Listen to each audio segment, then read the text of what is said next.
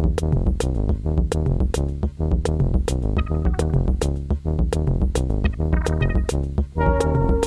you.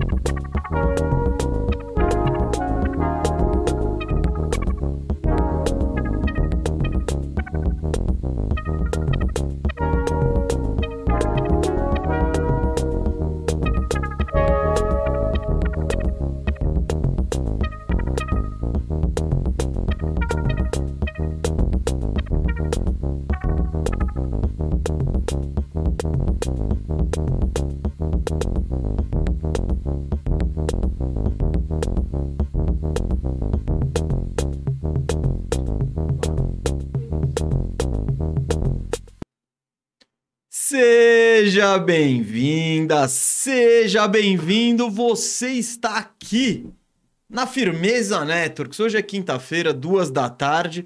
Então isso significa que é hora de firmeza redonda, que é hora do seu debate semanal de basquetebol, transmitido aqui ao vivaço no YouTube da Firmeza Networks, na Twitch da Firmeza Networks e também logo na sequência ainda hoje deve cair no Spotify, no Deezer e no seu player favorito de podcasts aqui. Eu sou o Gustavo Mesa e, como sempre, quem está aqui toda quinta-feira comigo nesse horário é o meu parceiro, meu brother aí, Rafael Cardone. Ô, Firu. Fala, Firu. Bom? Beleza, fala galera, beleza? Satisfação e prazer imenso mais um Firmeza Redonda começando. É isso? É isso. É isso? É isso, ah, então tá bom. O Firmeza Redonda está começando, como o Firu bem disse aqui, é o nosso podcast, to- debate semanal. A gente sabe que tá na off-season, tá no marasmo.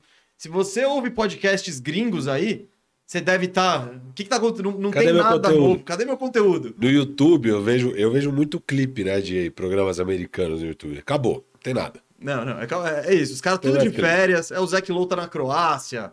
O Ryan Russillo tá sei lá onde. Mas nós estamos aqui. Nós estamos aqui porque você não pode ficar sem conteúdo de basquete. Hoje a gente achou um tema até que quente pra falar, hein? Você viu? É um tema que eu amo, que é o nosso, o meu amado e meu querido Los Angeles Lakers. Eu adoro Lakers.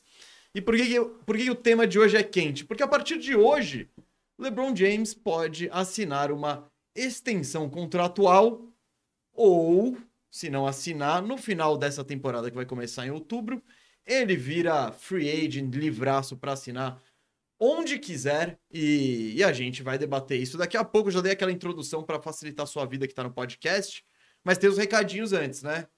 Tem recadinho? Qual que é o recadinho? Você quer dar recadinho? Quer que eu dê recadinho? Recadinho número um. Vai ter um momento de superchat. Na metade do programa e no final tem um momento de superchat que é quando a gente responde a sua dúvida. Então, a gente.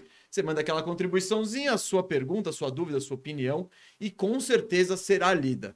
É. Pô, eu ia pedir um negócio também. Você tá vendo a gente aqui agora? Você tá inscrito na Firmeza Networks? Você tá? Você tá inscrito? Porque a gente, em geral, tem mais audiência no podcast do que número de inscritos no YouTube. Então era bom a galera também. Quem não tá aí, pô, se inscreve, deixa aquele bom e velho like aí, porque isso nos ajuda muito. É isso. O canal tá. Estamos tentando fazer a Firmeza Networks crescer e a sua ajuda é fundamental nesse processo. Tem mais recado? Sem recados, Gustavo mesmo. Sem recados? Sem recados. Você tá, você tá sem conversinha hoje. Vamos, vamos, vamos embora. Vambora, então antes de falar de Lakers, é só- a gente só queria marcar aqui, né, deixar registrado, né, o nosso lamento pelo falecimento aí do Bill Russell. Isso aconteceu acho que na, foi no domingo, Domingo, no domingo. O Bill Russell, gente, ele é simplesmente o maior campeão da história dos esportes coletivos, né, dos Estados Unidos, né. Ele disputou 13 temporadas da NBA e ganhou 11, então é, é absolutamente uma lenda do basquete, ídolo do Boston Celtics. E ganhou os dois de college também que disputou. É, bom, só, só para ajudar um pouquinho na- no, no currículo dele. Ele era sensacional, ele mudou o basquete. É, era um cara que defensivamente era muito forte, jogava acima do aro, dava toco geral ali, puxava contra-ataque e, acima de tudo, era um cara muito coletivo.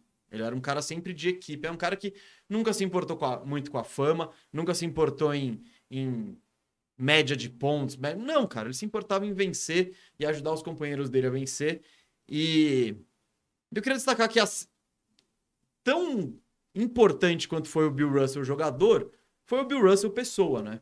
Porque vale lembrar que ele jogou na década de 70, de 60 basquete na NBA, uma época de segregação racial nos Estados Unidos fortíssima, e ele sempre foi uma voz muito forte em prol dos direitos humanos, dos direitos das minorias, do fim da, da- da- do aumento da igualdade. Então, é um cara que merece ser lembrado para sempre, por ser o maior campeão da NBA e por ser um cara que em todos os momentos se posicionou de uma maneira louvável, assim. Então, pô, fica aí o, o registro, né? Fala alguma coisinha de Bill Russell? Não, acho que você falou bem, assim, o Bill Russell é o maior vencedor. é, O cara é um vencedor. Se eu fosse resumir ele de alguma forma, ele, ele só queria saber de vencer, um cara totalmente obstinado. é, jogava um basquete muito vencedor numa época que, sim, a NBA era diferente, mas sim, também tinha muito talento.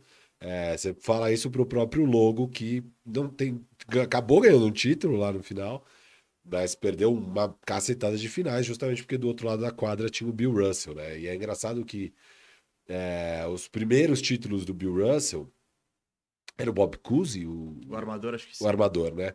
O armador era o Bob Cousy, então nos primeiros seis títulos de Boston é, era dessa dupla, né? Ele tinha esse armador, o Bob Cousy. E aí o Bob Cousy é, se aposenta, para de jogar basquete, e a ideia era que o Boston ia acabar, porque acreditavam muito mais aqueles títulos ao Bob Cousy do que E o ao Bill Russell. E o Bob Cousy foi um cara que mudou o basquete do jeito dele E- também. Ele era um armador baixinho e, claro, tava Ah, é, lá ah, antes. é, é- é que é isso. Muita gente fala, pô, era mais fácil ganhar, eram só nove times. Aí você tem aquela concentração de talento no Boston. Mas, cara, você também tinha uma concentração de talento absurdo em Los Angeles, né? No Lakers. E o Boston ganhava sempre. É, E depois o Bob Cousy aposenta. A sensação era de que, pô, ia parar essa, essa dominância celta na década depois daquilo, mas não. E aí você vê que realmente talvez o principal fator era de fato o Bill Russell. Óbvio, o basquete é um esporte coletivo. O Bill Russell ganhou todos esses títulos também porque ele tinha uma grande equipe, mas sem dúvida ele era o líder disso aí e o cara que mais fazia diferença nisso tudo. Uh, beleza! Merda, hein? Puta merda. Não, Beleza! brincadeira, hein, diretor? Brincadeira. O cara fez arte aqui. não, o pior é seu livro aqui, calma aí. Não, pior era no computador. O livro ele sobrevive. É, o computador, o computador. Quem, ó, ao vivo, hein? Quem sabe Que faz pariu. ao vivo. O cara é complicadinho, Ó, hein? Ele a- é eu tenho certeza. Eu tenho Olha o diretor! Caraca, dá um salve aí. Dá um salve aí. Não, deixa eu ler. Nossa, diretor, você... Deixa eu- que isso é ter- isso é se você se você tá ouvindo o podcast e não sabe o que aconteceu Não, eu, o Firu acabou de derrubar o copo eu d'água espero aqui. que minha mulher não veja o programa de hoje, não esteja vendo. Porque se ela estiver vendo, ela vai com certeza à noite mostrar isso para as minhas filhas. E aí acho que vai. Bom, seria bom para mim até uma lição. Porque quando minhas filhas, coitadas, que têm dois anos e cinco anos, fazem exatamente o que eu acabei de fazer, eu costumo ficar bravo e costumo dar uma bronca nelas. Sendo que elas têm dois anos e cinco anos. E eu, aos 35, continuo fazendo esse tipo de idiot... Não, você faz eu te conheço desde os 10, eu acho que você já fazia lá, então há 25 anos você, não parou de Não fazer. parei. Não parou. Eu sou dos mais desastrados, né, que você conhece. assim. Porra, lógico. E eu, lembro e quando eu- você bêbado derrubou uma lasanha inteira na praia. Uh, mas daí é bêbado. Mas bêbado e desastrado. Juntos os é, dois. então. Melhor dos mundos. Nossa, Valeu, diretor. Uh, joguei na câmera. o cara, o cara é lamentável. Você lembra o que você tava falando? Ou você se perdeu um pouquinho? Não, o que eu me perdi um pouquinho, sem dúvida, mas assim, é, perdi um pouco das minhas anotações também, beleza? Cara, o fato é, Boston continuou ganhando mesmo sem Bob Cousy. É, era concentrado o talento no Boston, mas era concentrado nos outros times. E ele tinha um tipo de basquete muito vencedor. E ele era um cara que só se importava em vencer, um cara totalmente obstinado. E normalmente os caras que são tão assim, eles focam tanto nessa faceta da vida que não tem tempo para as outras coisas. Que tipo, você pega o Michael Jordan, vai, Michael Jordan, cara, só queria saber ali de ganhar, ganhar, ganhar, aquele cara obsessivo e tal. Viam falar com ele de causas sociais e tal, era tipo, que, mano? Causa social, sai daqui, eu tô eu tô em outra, tá ligado? É... Essa, essa, é a grande mancha da carreira do Michael Jordan. É... Não, não chega a ser uma mancha. Não, mas, mas é a única a parte menos louvável. Mas tudo bem. Não, não, não. Eu, coisas... eu nunca vou criticar o Michael Jordan. Não, eu não vou. Fa... Eu não tiro. Ah, não, é. tira, tira. Põe o Lebron em primeiro e tira o Michael Jordan, porque e... o Lebron é mais ativo social. Não é isso. E... Não é isso. Mas quando você pega no, no contexto, você fala, pô, o Jordan podia ter usado a influência dele é. melhor. Mas é, é muito impressionante que um cara que era tão. É o maior vencedor de esportes americanos. Beleza. E mesmo assim, o cara ainda, porra, tinha tempo. E, e assim, e ser vencedor dentro das circunstâncias em que ele vivia, onde ele ia viajar com o time, chegava em casa, tinha cocô na cama dele. Não, isso aí foi. Não, isso aí foi um. Eu até ia falar disso depois. Né? Que eu ia falar da, justamente uhum. da, da cerimônia de, de aposentadoria da camisa dele. Porque não, foi, não era fácil. Boston, até hoje, é tido como uma das cidades mais. Teve uma pesquisa, foi qual é a cidade mais racista da NBA hoje, entre os jogadores há alguns anos, e ganhou Boston que não dá para comparar de como era isso na década de 60. E aí o que aconteceu? Teve um dia que o, o, o Bill Russell ele foi homenageado, tipo, ele morava no subúrbio de Boston, uma vizinhança toda branca, e ele era a família dele era a única família negra. Ele foi homenageado no Country Club, sei lá onde. E aí ele volta para casa e encontra a casa inteira dele vandalizada. Tinha cocô na cama, quebraram os, os troféus dele e tudo mais. E essa. E, e, o, e aí é para ilustrar mesmo que você tava falando da dificuldade do ambiente para vencer. E tipo, isso, isso. cara. É, ele não, deix... É, ele não ele, só ele não deixava isso afetar a performance dele em quadra, quando ele tinha energia para ir contra toda a sociedade e o que o status quo e o, o, que o poder determinava naquele momento e lutar por mudanças.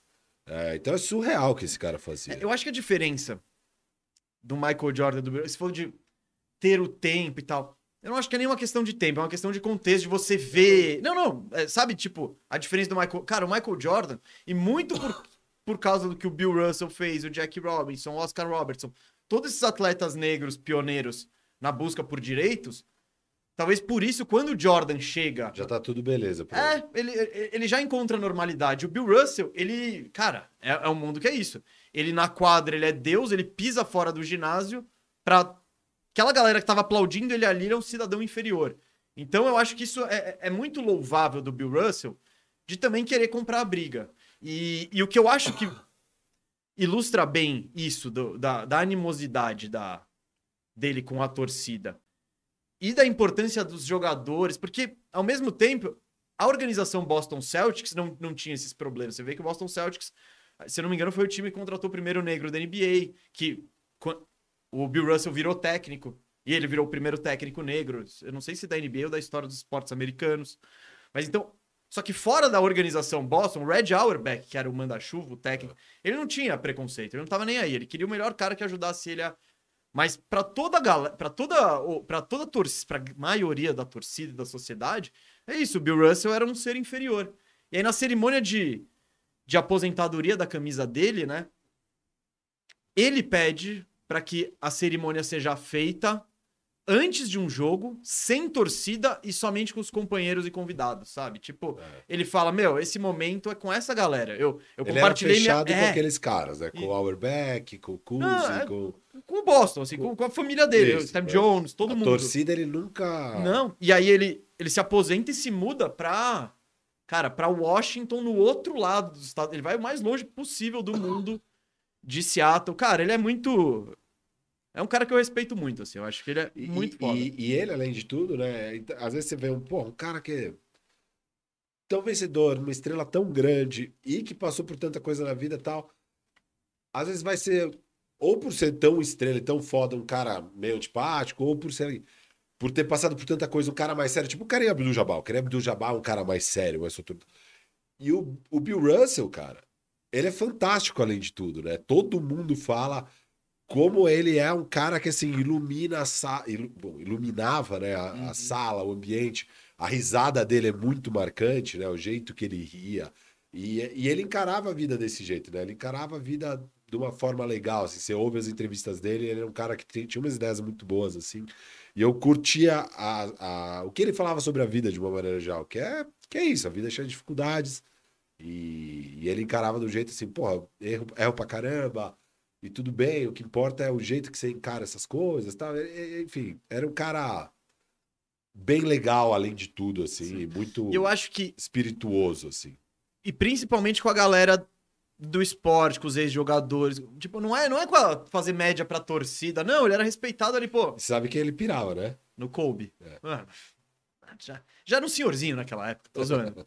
Não, é lógico, mas não, é- não é só no Kobe, ele, É. um monte de gente, mas é porque o Kobe, É pelo espírito insano de e não é pelo vencer. espírito, e o Kobe tem um interesse. Você pega muitos desses caras mais jovens, tá? o Kobe sempre foi ligado em legado, ligado em aprender com os grandes, É. sabe? Então, tipo, ele devia dar, mostrar uma reverência em relação ao Bill Russell, e o Bill Russell, e o Bill Russell respondia isso da mesma forma. Eu, eu ouvi uma história no Russillo essa semana, que ele... Que o Bill Russell, pra você conseguir uma entrevista com o Bill Russell era impossível, né? Tipo, era... E aí ele conseguiu uma vez quando ele tava lá no, no início da carreira, tal, depois ele tentava, tentava. Aí ele foi pra ESPN, tentou a entrevista, aí o cara falou, mano, ele nunca vai falar com a ESPN. Mas, cara, ele nunca vai falar com a ESPN, mas por quê? Ah, porque a ESPN, no, no, no, fim dos anos 90, eles fizeram uma série dos 100 melhores atletas da história. E eles iam fazer episódios individuais dos 15 dos 15 melhores ali, tipo, tipo, era, era uma listona, mas os 15 iam virar seus, seus episódios únicos. E o Bill Russell tava na lista. Aí a ESPN ligou pra ele e falou, Bill Russell, é, pô, vai ter isso aqui assim, assim, assado, tal, elegemos 100 melhores atletas, a gente queria saber se, se você topa da entrevista. Ele falou, quem que tá na minha frente? Aí os caras começaram a falar, ah, sei lá, Willie Mays do beisebol, ah, Michael Jordan. Baby Ruth. É, sei lá. Aí, aí ele, aí, aí falaram Will Chamberlain. Como Will Chamberlain? Eu detonei esse cara a vida inteira. Aí falou, ah, não, não sei o que. Aí ele era o 13 terceiro da lista, ele falou, ah, eu não vou dar entrevista não, vocês já tem bastante arquivo aí, é nóis, tá ligado? Não curtiu a vaga dele na... E aí o que aconteceu? Quando saiu a lista, Jogaram pra 16. 18. Jogaram ele pra 18. Ele perdeu cinco posições só por isso. E aí ele falou que nunca mais ia falar com a ESPN. Mas você vê, né? É é uma personalidade muito forte, muito. Tipo, é isso. Ele não precisa de confete, não precisava de Aue, não precisava de, de nada.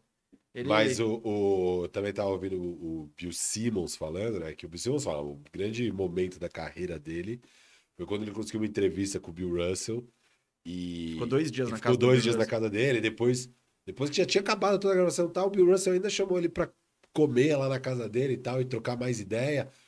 Daí ele fala, pô, conquistamos o cara, né? Da hora. Então foi um grande momento da vida do, do Bill Simmons, ele que é torcedor do Boston e tal. É, E aí ele fala que ele viu lá na parede da, da casa do Bill Russell. Embora o Bill Russell foi mostrar, né? A coleção de livros, as troféus, as coisas pra ele e tal. É, tinha inclusive um livro do Book of Basketball dele lá. É, e aí. Não, e no The Book of Basketball tem, tem um capítulo. Tipo, o segundo capítulo é Russell contra Chamberlain. Ele explica, o Bill Simmons explicando, contextualizando o que É. era a NBA na época e mostrando por que, que ele prefere o Bill Russell ao Will Chamberlain, mesmo que o Will Chamberlain tem todos os recordes e tal. Isso. Aí é, enfim. E aí, na parede, uma das coisas que mais aparece ali na parede, mais aparecia ali na parede do, do Bill Russell nessa época, era a capa de uma Sports Illustrated com o Bird, que acho que tinha acabado de ganhar o terceiro título dele. Ele ganha três só, né? na Só. carreira. Mas acho que é depois do terceiro título do Larry Bird. 86. É, que óbvio, Boston já estava declarando ele como o maior jogador do Boston de todos os tempos. Tal. Uhum. Pô, já veio um branco aqui ganhando É. e tal. É, e o Larry Bird fala: não, não, não, não. O maior é o Bill, Bill Russell, sem dúvida. O maior é o Russell. E aí a capa da Sports Illustrated é Larry Bird falando: o maior é o Bill Russell. E o Bill Russell tinha isso na parede dele. Então, ao mesmo tempo que ele é um cara que não precisava de confete e tal, e, e que tava nem aí pra opinião de Boston, pra aquela coisa. Ao mesmo tempo importava, óbvio, né? Mas eu acho que importa mais o reconhecimento do Larry Bird, não da É. imprensa em si. É tipo, Talvez. não, não, esse cara aqui que foi o maior ídolo de... que vocês estão falando, não, mano, ele diz que sou eu. Então, sei lá, é uma excelente figura aí. Recomendo todo mundo a se informar mais sobre quem foi o Bill Russell, o que ele passou e. Não, e, e é legal, né? Que nesses últimos anos também, assim, enfim, um cara totalmente reconhecido pelos seus méritos, por Claro, tudo claro. que fez. O, o prêmio de MVP das finais leva o nome dele, né? É, é o de MVP das finais? É, leva? leva o nome dele por quê? Porque ele não tem nenhum. Isso. Porque não na época não existia. Agora todos são com o nome dele. E, enfim, ele tem lá. Acho que.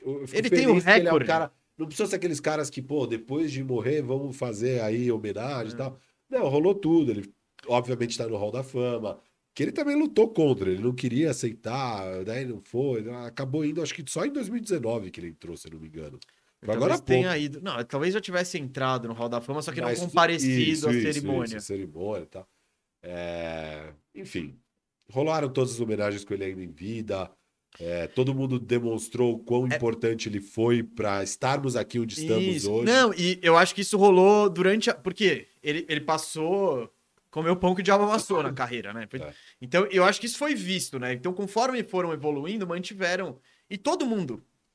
E aí é isso, todo mundo que vem depois, depois os atletas negros, e aí, claro, essa questão ainda é uma questão muito delicada nos Estados Unidos, mas comparado ao que era nos anos 60, com o Bill Russell, quando tinha segregação de verdade, quando ele era proibido de ficar em hotéis em algumas vezes, e, uma- e- e teve um jogo que ele se recusou, era uma partida de, de pré-temporada, acho que no Mississippi, que botaram ele, eu não sei se ele, agora eu não lembro direito, se não- ele não podia ficar no hotel certo, ou o restaurante se recusou a, servir os negros da equipe, não os outros, e ele falou, mano, ou é tudo certo ou não vai ter jogo. Ele, por sinal, fala que.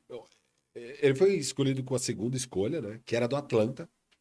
É, não, não sei se era Atlanta. Ou, se- não sei se era Atlanta e o nome da franquia era outro, ou se era o Hawks não, e era, era, outra não, cidade. era St. Louis Hawks. St. Louis, isso. St. Louis Hawks. Era do Hawks. O pique era do Hawks. É, E o Hawks acaba trocando por dois jogadores do Boston. É, O Hawks, inclusive, depois ganha de Boston uma final, com um desses caras jogando muito bem.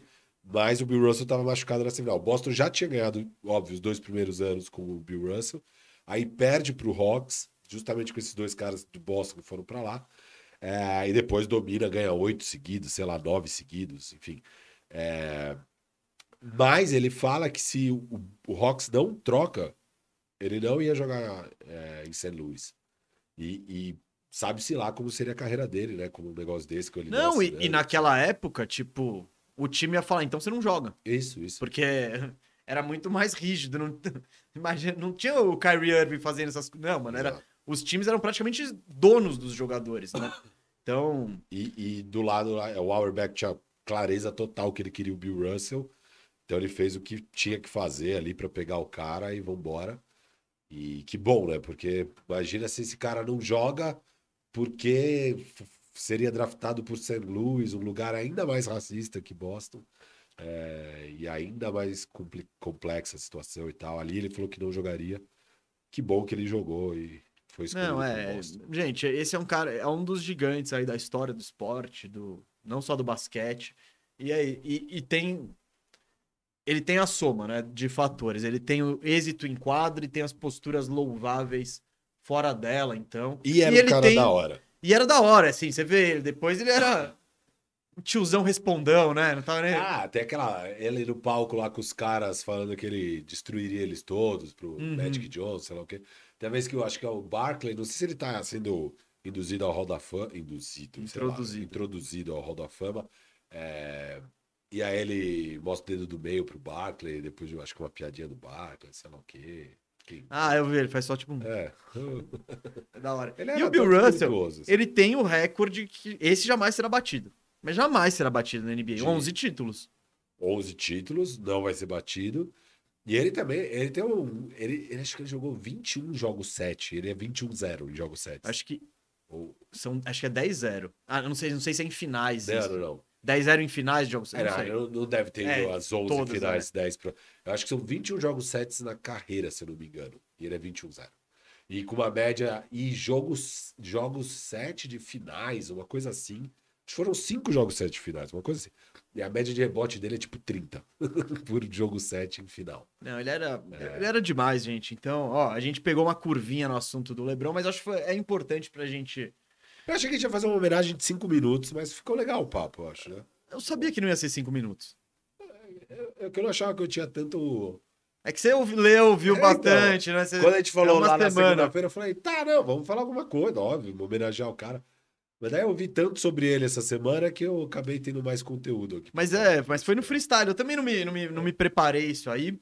Mas eu escrevi, inclusive escrevi um radar bandeja bem legal sobre o Bill Russell e todos esses episódios. Eles publicaram de novo esse radar, por sinal. É, não duvido.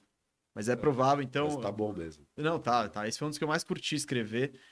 Porque é um cara que é foda, que merece. E essa história aí merece ser contada, né? Eu acho que é é, o, o gancho é do tipo, porque o Bill Russell não gosta da torcida do Celtics, né? Então, se quiser ir, vai lá ver, mas não agora, não agora. Agora você fica aqui na Firmeza Networks. Se você não se inscreveu no canal, se inscreva. Se não deixou o like, deixe, porque vai ter momento superchat. Já vi até, já vi que chegaram mensagens aqui. Um assunto que eu nem queria tocar, mas vou ter que tocar na segunda metade do programa.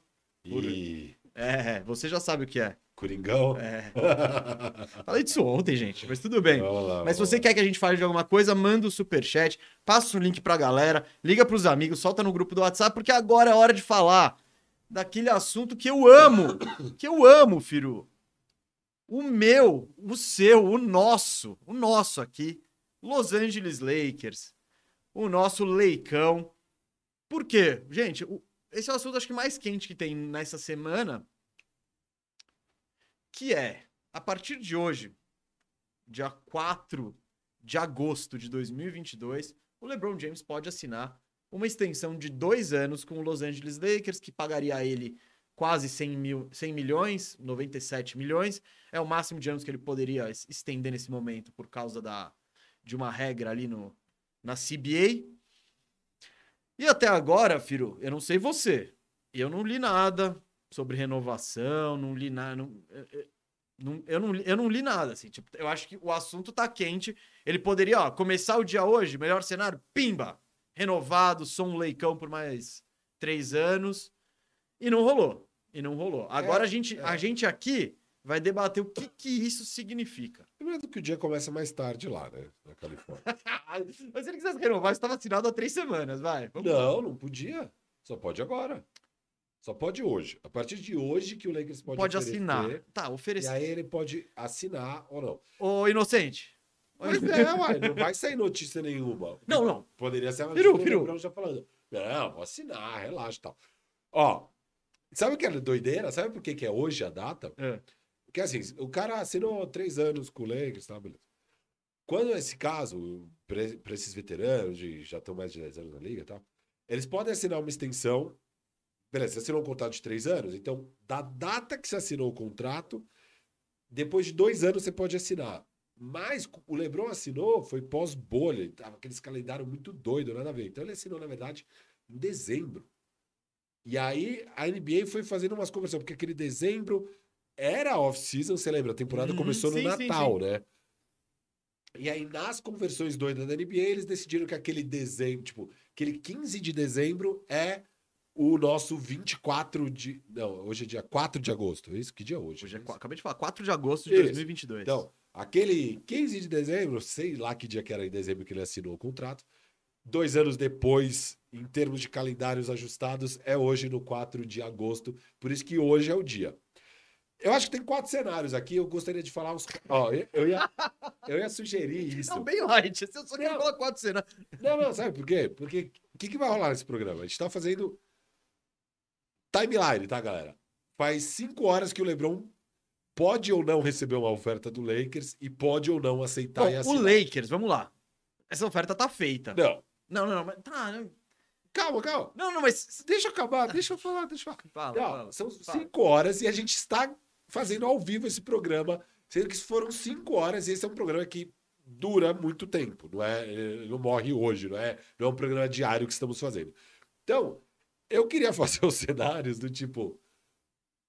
Por que pode acontecer? A gente pode sair, acabou o programa, e estamos indo para casa. E aconteceu uma dessas quatro coisas.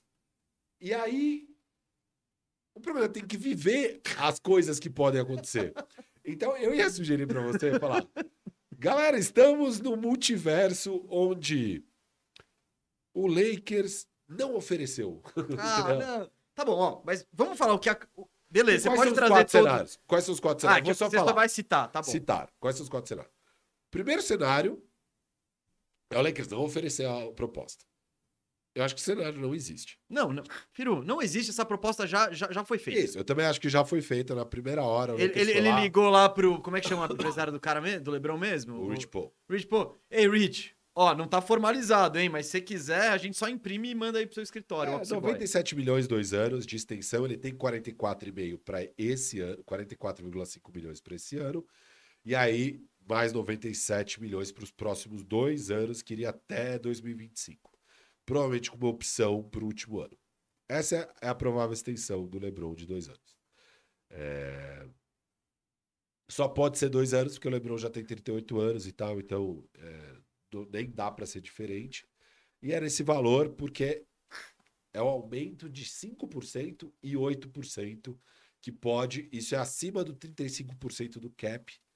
É, mas ok, porque tem essa regra também que pode aumentar. Então, é por volta de 97, 98 milhões, dois anos de contrato que o Lebron pode receber. Então, você acha que o primeiro cenário Não, não, Lakers existe. não Não existe. oferece? Cara, o Lakers.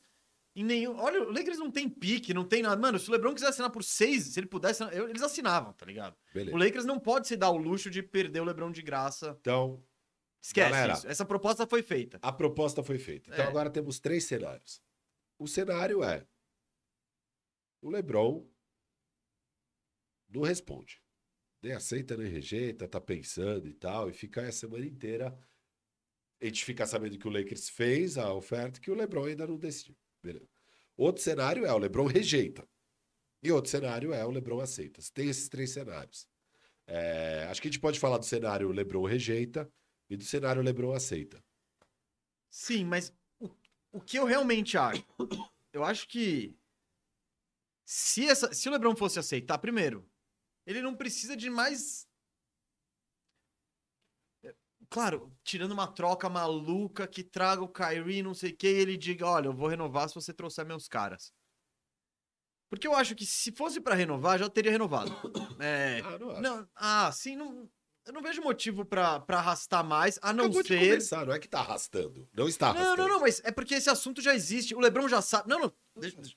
Esse assunto já existe. O Lebron já sabe exatamente essas condições, exatamente quanto que o Lakers vai oferecer.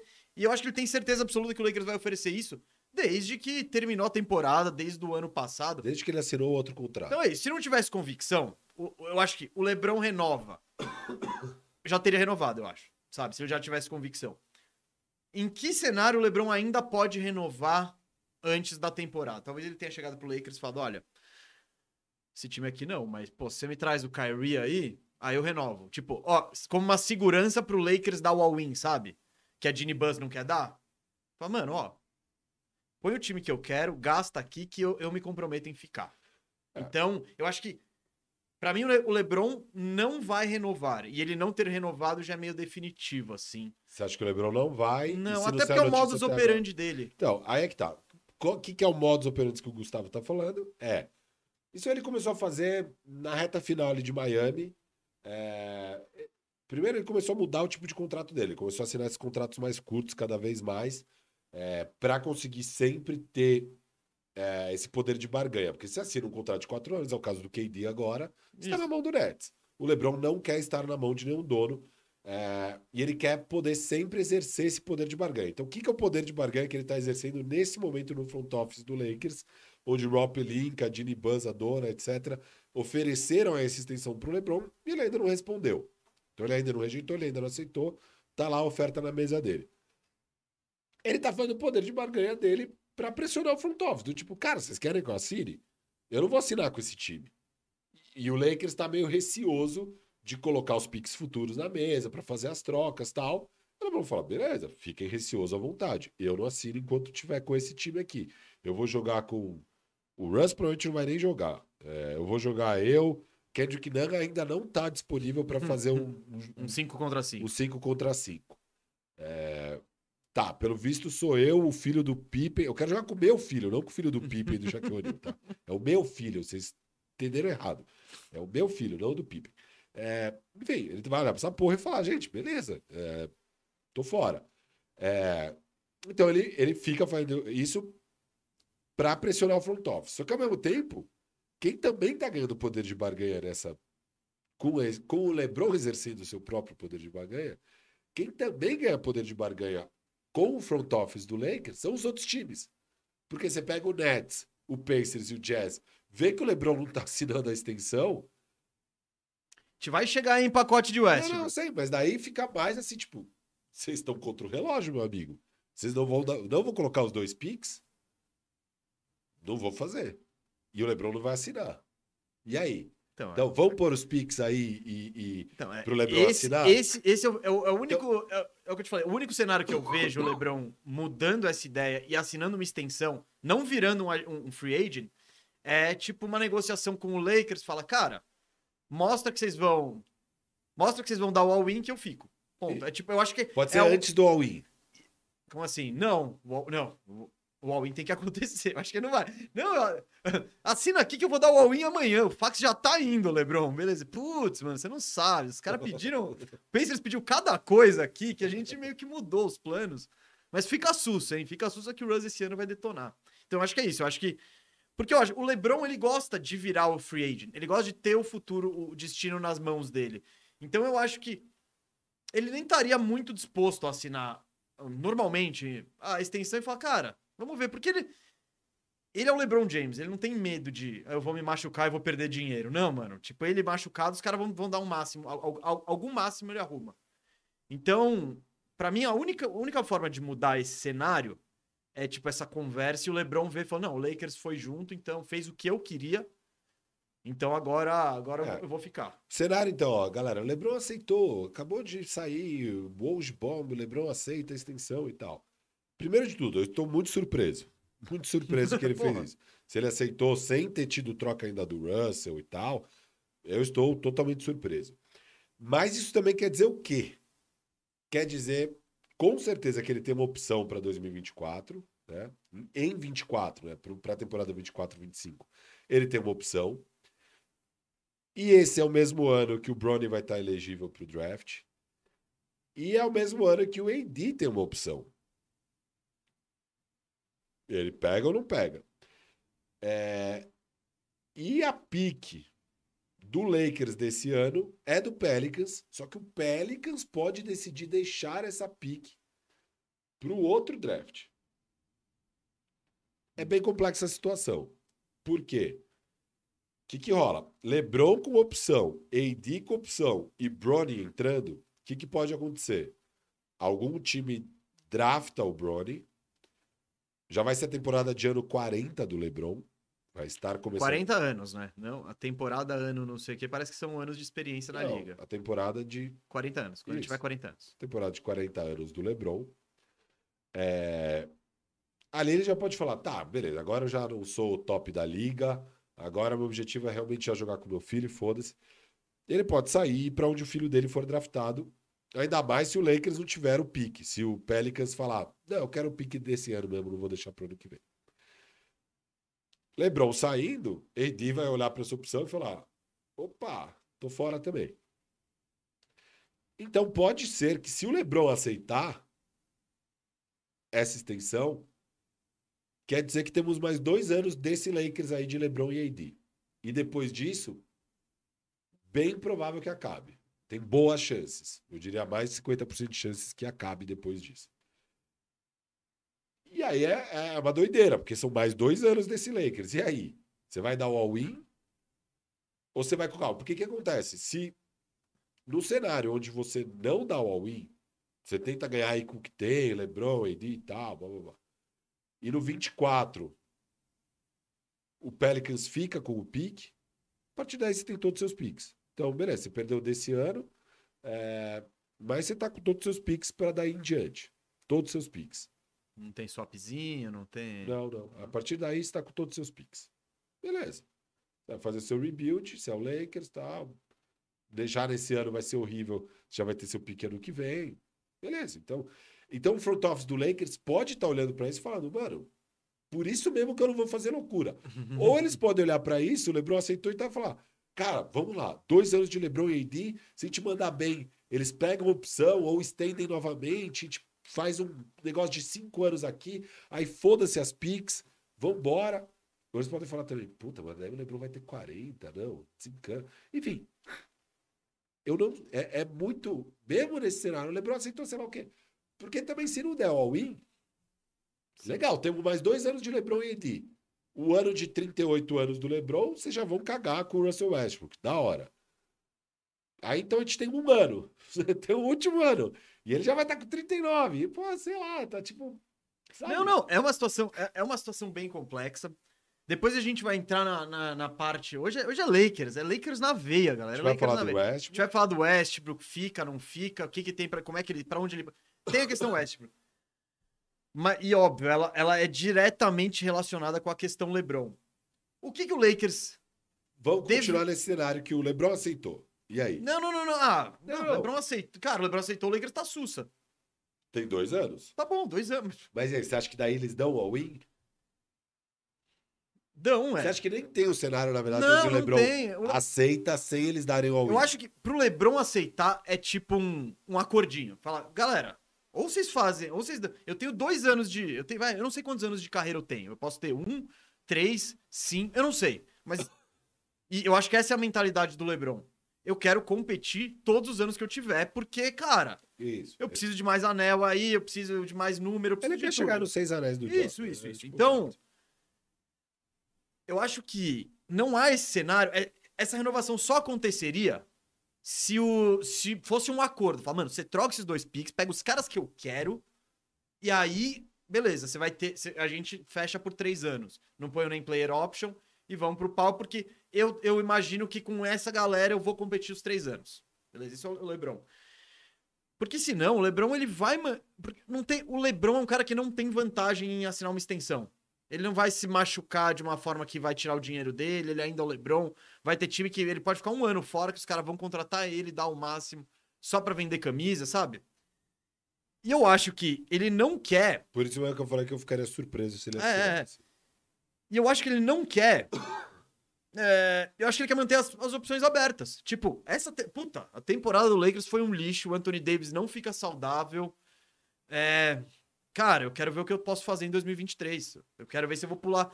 O, que nem o Kevs ali, ó. Todo, o Kevs vai ter um cap space. Porra. Aqui Darvin eu... Ham é demitido.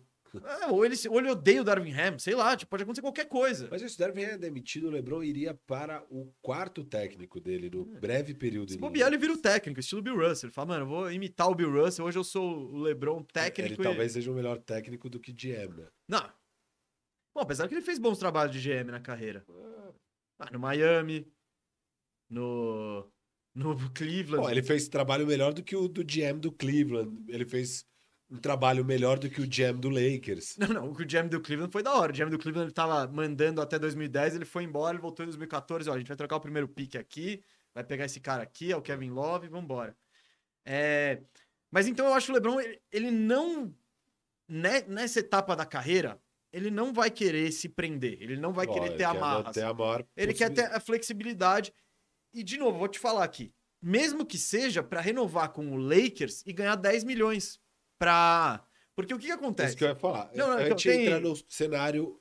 Lebron rejeitou. Não, não, então. É, isso, isso eu tava querendo falar. A questão do Westbrook ela é muito delicada.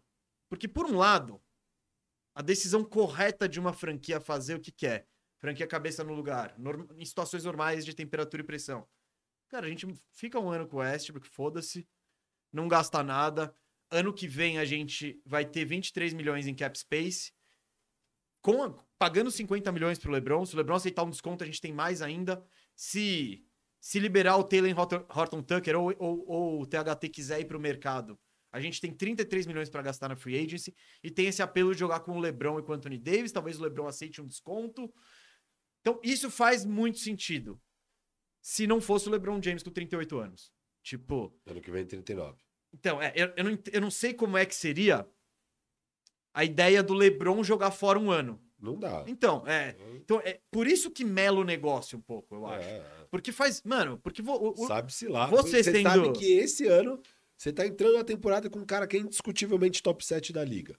Indiscutivelmente top 7 da liga. Ano que vem, sabe-se lá. Não, então, exato. E, tem... e o próprio LeBron, ele. Co- Como é que ele vai lidar? Fala, não, beleza, eu vou jogar Ah, ele esse sabe ano que ele tá aí, correndo contra o relógio. É, Pra então. alcançar o Jordan em título, que é algo Mas- que ele quer, sem dúvida. A coisa certa a se fazer é isso, porque você sendo o Lakers, com o LeBron, com o Anthony Davis, com 35 milhões pra gastar, porra. Aí você escolhe free agent a dedo.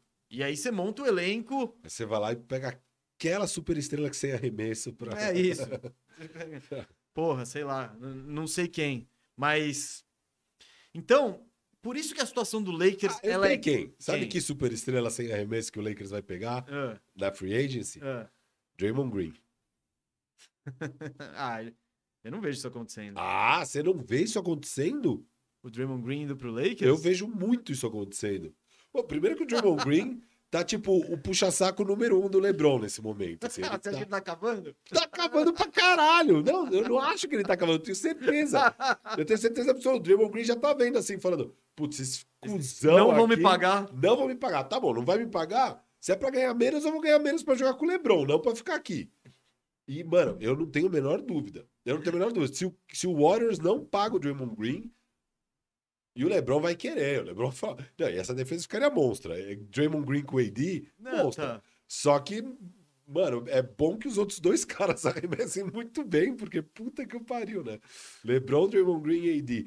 É, vão, vão colocar dois arremessos. Traz o Buddy Hield, traz o Buddy Hield, caralho. Não, então, falando, eu até abri aqui quem são os free agents no ano que vem. É. Lista LeBron, Westbrook, aí o Chris Middleton tem um player option, Harden tem player option. O Kyrie, dá pra pegar o Kyrie de graça. Sim, tipo, sim. sim, mantém, é que você mantém essa base animal e põe o Kyrie, porque não tem outra base, tipo, são os dois caras, né? Mas é animal, base. É animal, porra, a gente... É que você não viu o Cole Swider e o Max Christian jogando aí. Na hora que você vê, você vai falar, porra, animal. Pô, esses Pippen. já são potenciais alvos de empresas de tênis. Ah, no mínimo, Chinesa. no mínimo, no No mínimo, mínimo, é. No no mínimo, é mínimo shield deal. terceiro time de, de All-Rookie. Quem? Os dois? Os dois. Acho que nem tem três times. Vão ter que criar Vou ter eles. que criar. Ô, ô, mesa. Não, não, só, só repassar aqui, Fala, você tá fala. falando dos free agents, de quem que pode ter, vai.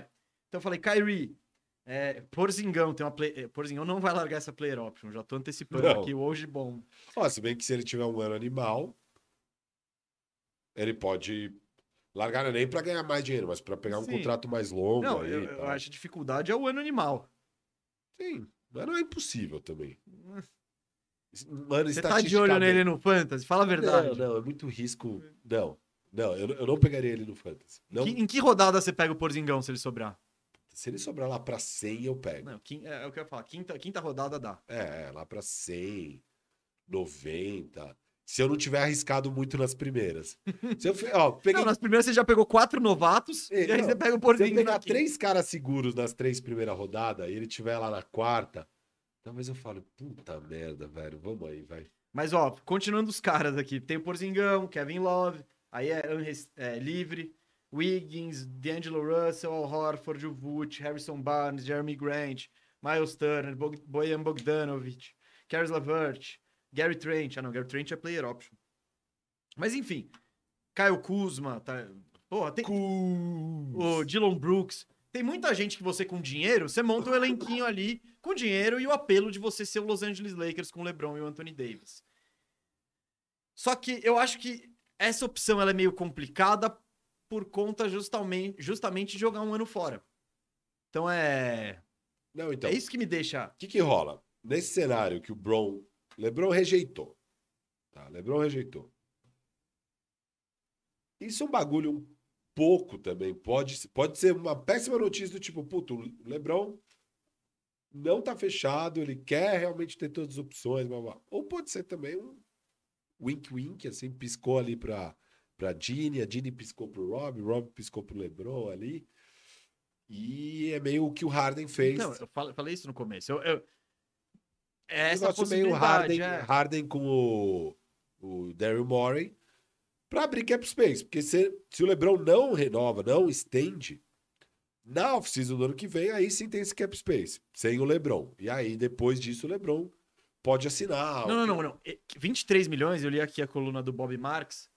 Se o LeBron assinar a extensão, o Lakers com o Westbrook saindo, ainda tem 23 milhões. Não, não, então. Mas Não, não, pode virar 40, pode virar. se não assina, o Lakers vai ter muito cap space. Sim, sim, Muito, muito. Que foi aí sim, o que o, o que o Sixers fez. O Sixers teve uma janelinha de cap space ali, contratou os caras e deu o que sobrou É, pro tipo, Harden. e assim, e isso é possível, por quê? O LeBron. Beleza, ele pode sair do Lakers se o negócio for extremamente disfuncional, mas vai ter que ser extremamente disfuncional. Está sendo, É, mas não. vai ter que continuar Cara, foram sendo. quatro anos de LeBron, É. um, um, um título, o resto não foi pros playoffs. Não, Foi? foi pros playoffs. O, o- Playoff ou segundo- play-in? Não, ah, não, não, pegou, pegou. pegou. pegou. Tava ah, ganhando do, do Suns. Suns. Então tá. É... Cara. Me perdi um pouco aqui. Tá. Disfuncional. Muito Tem que disfuncional. continuar sendo muito disfuncional. Ele pode falar, mano, que bosta, eu queria muito ficar aqui, mas não vai dar, vou embora. E aí eu vou falar daqui a pouco pra onde ele vai. Mas se ele fica. é, Não, ele deve ficar. Por quê? Ele gosta de morar em Los Angeles. Sim, Ele tá isso. quatro anos lá. Os filhos dele estão naquela idade que passaram agora o ginásio inteiro com os mesmos amigos. Você não quer tirar seus filhos dali. Os filhos estão super adaptados. Tem colegial. Não, mas você não- É que Não é que ele vai ter que. Gente, é, arrumei um emprego em outro estado, entrem no nossa, na nossa caravan e vamos cruzar o país. Não é isso. Tipo, o Lebron ainda vai ter uma puta estrutura, vai poder morar a família em Los Angeles, blá blá blá. Claro, mas assim, Óbvio. dificulta a vida, a família tá bem lá, ele tem todo o interesse do mundo em ser um grande Laker, sabe? Ele não quer que tenha sido essa experiência, pô, onde da hora, você deu um título, mas tchau. É, e daí ainda foi, ele quer se aposentar o Laker. O LeBron quer se aposentar Não, o melhor Laker. cenário da vida Sim. dele é esse, é esse. Ele quer se aposentar o Laker, ele quer que o Lakers dê as condições dele se aposentar um Laker. É, então, mesmo que o LeBron rejeite, então saiu a notícia aí, o LeBron rejeitou a oferta e não vai aceitar nenhuma oferta esse ano, porque o LeBron, além de tudo, ele pode, tem, tem gente que tem um prazo, né? Você tem o- até tal dia para assinar a extensão, senão você vai... não, o LeBron pode assinar em qualquer momento da temporada essa extensão, a qualquer momento. Então, o Westbrook tá aqui tá- no deadline trocou o Westbrook. O, Le- o LeBron pode, o dia depois da troca do deadline, ir lá e assinar a extensão. Mas digamos que ele. É a notícia que ele rejeitou. E rejeitou, tá rejeitado assim, de tipo, mano, não, eu só vou falar agora disso na free agency no ano que vem. Beleza.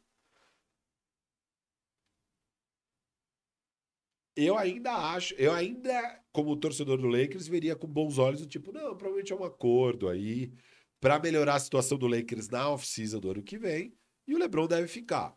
Mas pode ser que não. E aí, qual é o time que tá de olho nessa situação toda do Lakers? Cleveland Cavaliers. Cavaliers tá muito de olho. Você tem aí o Sexton, que é um free agent, e até agora não recebeu uma oferta condizente com o que ele promete como jogador. Ele recebeu 3 anos, 40 três anos, milhões 40 milhões. que é muito pouco, ele rejeitou. É... E eu, eu aposto com você, no momento que o LeBron assina a extensão, o Cleveland dá uma oferta decente pro Sexton. Minimamente decente, eles dão. E, e, e se não rolar com o Sexton, ainda tem a extensão do Lavert, que eles também querem segurar. Por quê? O Cleveland quer deixar o máximo de cap space possível para caso o LeBron esteja no E mercado tem ano outra coisa também. é, tem isso. é, mas eu não acho que o, o Kev está fazendo tudo isso só. Eu acho que é uma série. Porque eles também não têm convicção de que o Lavert é a resposta, de que o Sexton é a resposta. Então eu acho que é uma soma de fatores do tipo. Vamos tá lá, ó. Esse ano a gente usa pra ver quem que presta, quem que a gente vai priorizar. E no ano que vem. Não, o Sexton ainda precisa definir se, Não, tá, mas se ele vai pegar qualifying offer Então, e jogar, o que, que vai Mas ser. é porque, o que, que aconteceu? Essa oferta do Sexton é exatamente o que o Cavs precisa, o que o Cavs pode pagar pra não entrar na Luxury Tax. Isso. E eu tava vendo lá no, no podcast do Zach Lowe, ou não sei o que, Fedor, Chris Fedor, alguma coisa, que é o cara do, do site cleveland.com, que ele diz que o objetivo do Cavs, o Cavs ainda não quer entrar na Luxury Tax. Eles vão entrar no futuro, mas eles querem ter um ano a mais de... Então esse ano meio que serve pra ver todas essas peças. Qual que é- Pô, algum desses caras é a resposta? O Lavert, ou é o Sexton, ou... Mas, e, e óbvio, ano que vem sai o Kevin Love. Então se eles estão exatamente... Eles podem pagar um Kevin Love pro LeBron, vai mais ou menos, a grosso modo. Então eu acho que eles, eles tem- tem- são esses dois cenários, mas não é que, tipo, eles estão botando o futuro da franquia e etc e tal. E tem uma questão do LeBron também. Porque eu, eu, eu posso estar errado, mas eu acho que ele não assina essa extensão de, de jeito nenhum e vai para free agency do ano que vem como um, free, como um agente livre, né? Eu acho que ele tá numa posição da carreira, ele já ganhou acho que mais de 500 milhões em salário, um bagulho, tipo, cabuloso. Ele tá na posição da carreira de aceitar um descontinho pro time melhorar. Então, uma coisa é você deixar de ganhar. Então, eu acho que essa possibilidade ele pode chegar na hora e falar, mano, foda-se, eu quero. Tem um cara que vai, vou abrir a lista e pegar um, o Middleton. O Middleton, ele trocou ideia com o Middleton e, porra, precisa abrir um cap space pro Middleton ir e Eu ele gosto, tá. hein? É lógico. Qualquer. Porra, ele arremessa e ele é grande. Tipo, o que mais você precisa? Então, aí, aí ele aceita o desconto. Então, eu acho que ele quer ter essa flexibilidade. E eu acho que tem uma questão com o LeBron é. Por ser o LeBron James, segundo maior jogador da história, tal, todo, toda essa história, tudo isso. Ele, eu acho que não pode se diminuir, tipo, pra ir jogar no Dallas. Tipo, pra ir jogar no time de alguém, sabe? Mesmo se ele Não. for pro Cleveland, é o time dele. Sim. É o time dele. O Garland. é- O Cleveland não vai dar a chave da franquia pro LeBron aos 39 anos, do tipo. Não, não, vou mas ele vai entrar moves. num esquema, É, é. mas ele é o cara. Ele é, o cara, ele é o cara do time. É tipo que a gente falou do Duran ir pro Phoenix Suns hoje. Isso, isso, isso. Ele é Porra. o cara que vai finalmente fazer essa franquia. Ele ir jogar com o Yannis, a galera fala: ah, Ô Lebron, Ó. isso aí não vai te ajudar em nada no seu legado. É, tá? é. Então, tem essa questão também do Lebron. E aquela coisa, ele no Lakers, o time dele, aceitando desconto pra ver o Mira, também beleza, tá? Sabe, tipo, ainda é o Lakers do A Lebron. casa que ele construiu. Isso, isso. Então, eu acho que também tem, tem, tem esse pequeno detalhe aí do mercado. Não é todo mundo que vai estar louco pro Le- porque, porra, ele vai aceitar situações específicas e, e, tipo, Não, não, ia é- pegar mal pra ele isso de caçar, caçar anel. Ele voltar pra Cleveland, pô, tô voltando pra Ele casa. teria que ir ou pra Miami ou pra Cleveland, que são os lugares que já são dele ali e tal. E Isso. Miami encaixa um pouco pior. Isso. Imagina né, ele indo pro tal. Golden State. A galera fala, pô, É, ô, ô, ô, ô. Lebron, você tá de brincadeira? O que, que é isso? condição, é, então. condição. É, então, e Cleveland é onde faz sentido, né? Porque é um time bem ajustado que, de fato, o LeBron deve olhar para aquela situação e falar: cara, eu entrando ali, a gente ganha, a gente é campeão. E, e falta Ele eu deve ali. olhar e falar, acho fal- eu tenho mais chance do que hoje. Pô, com certeza.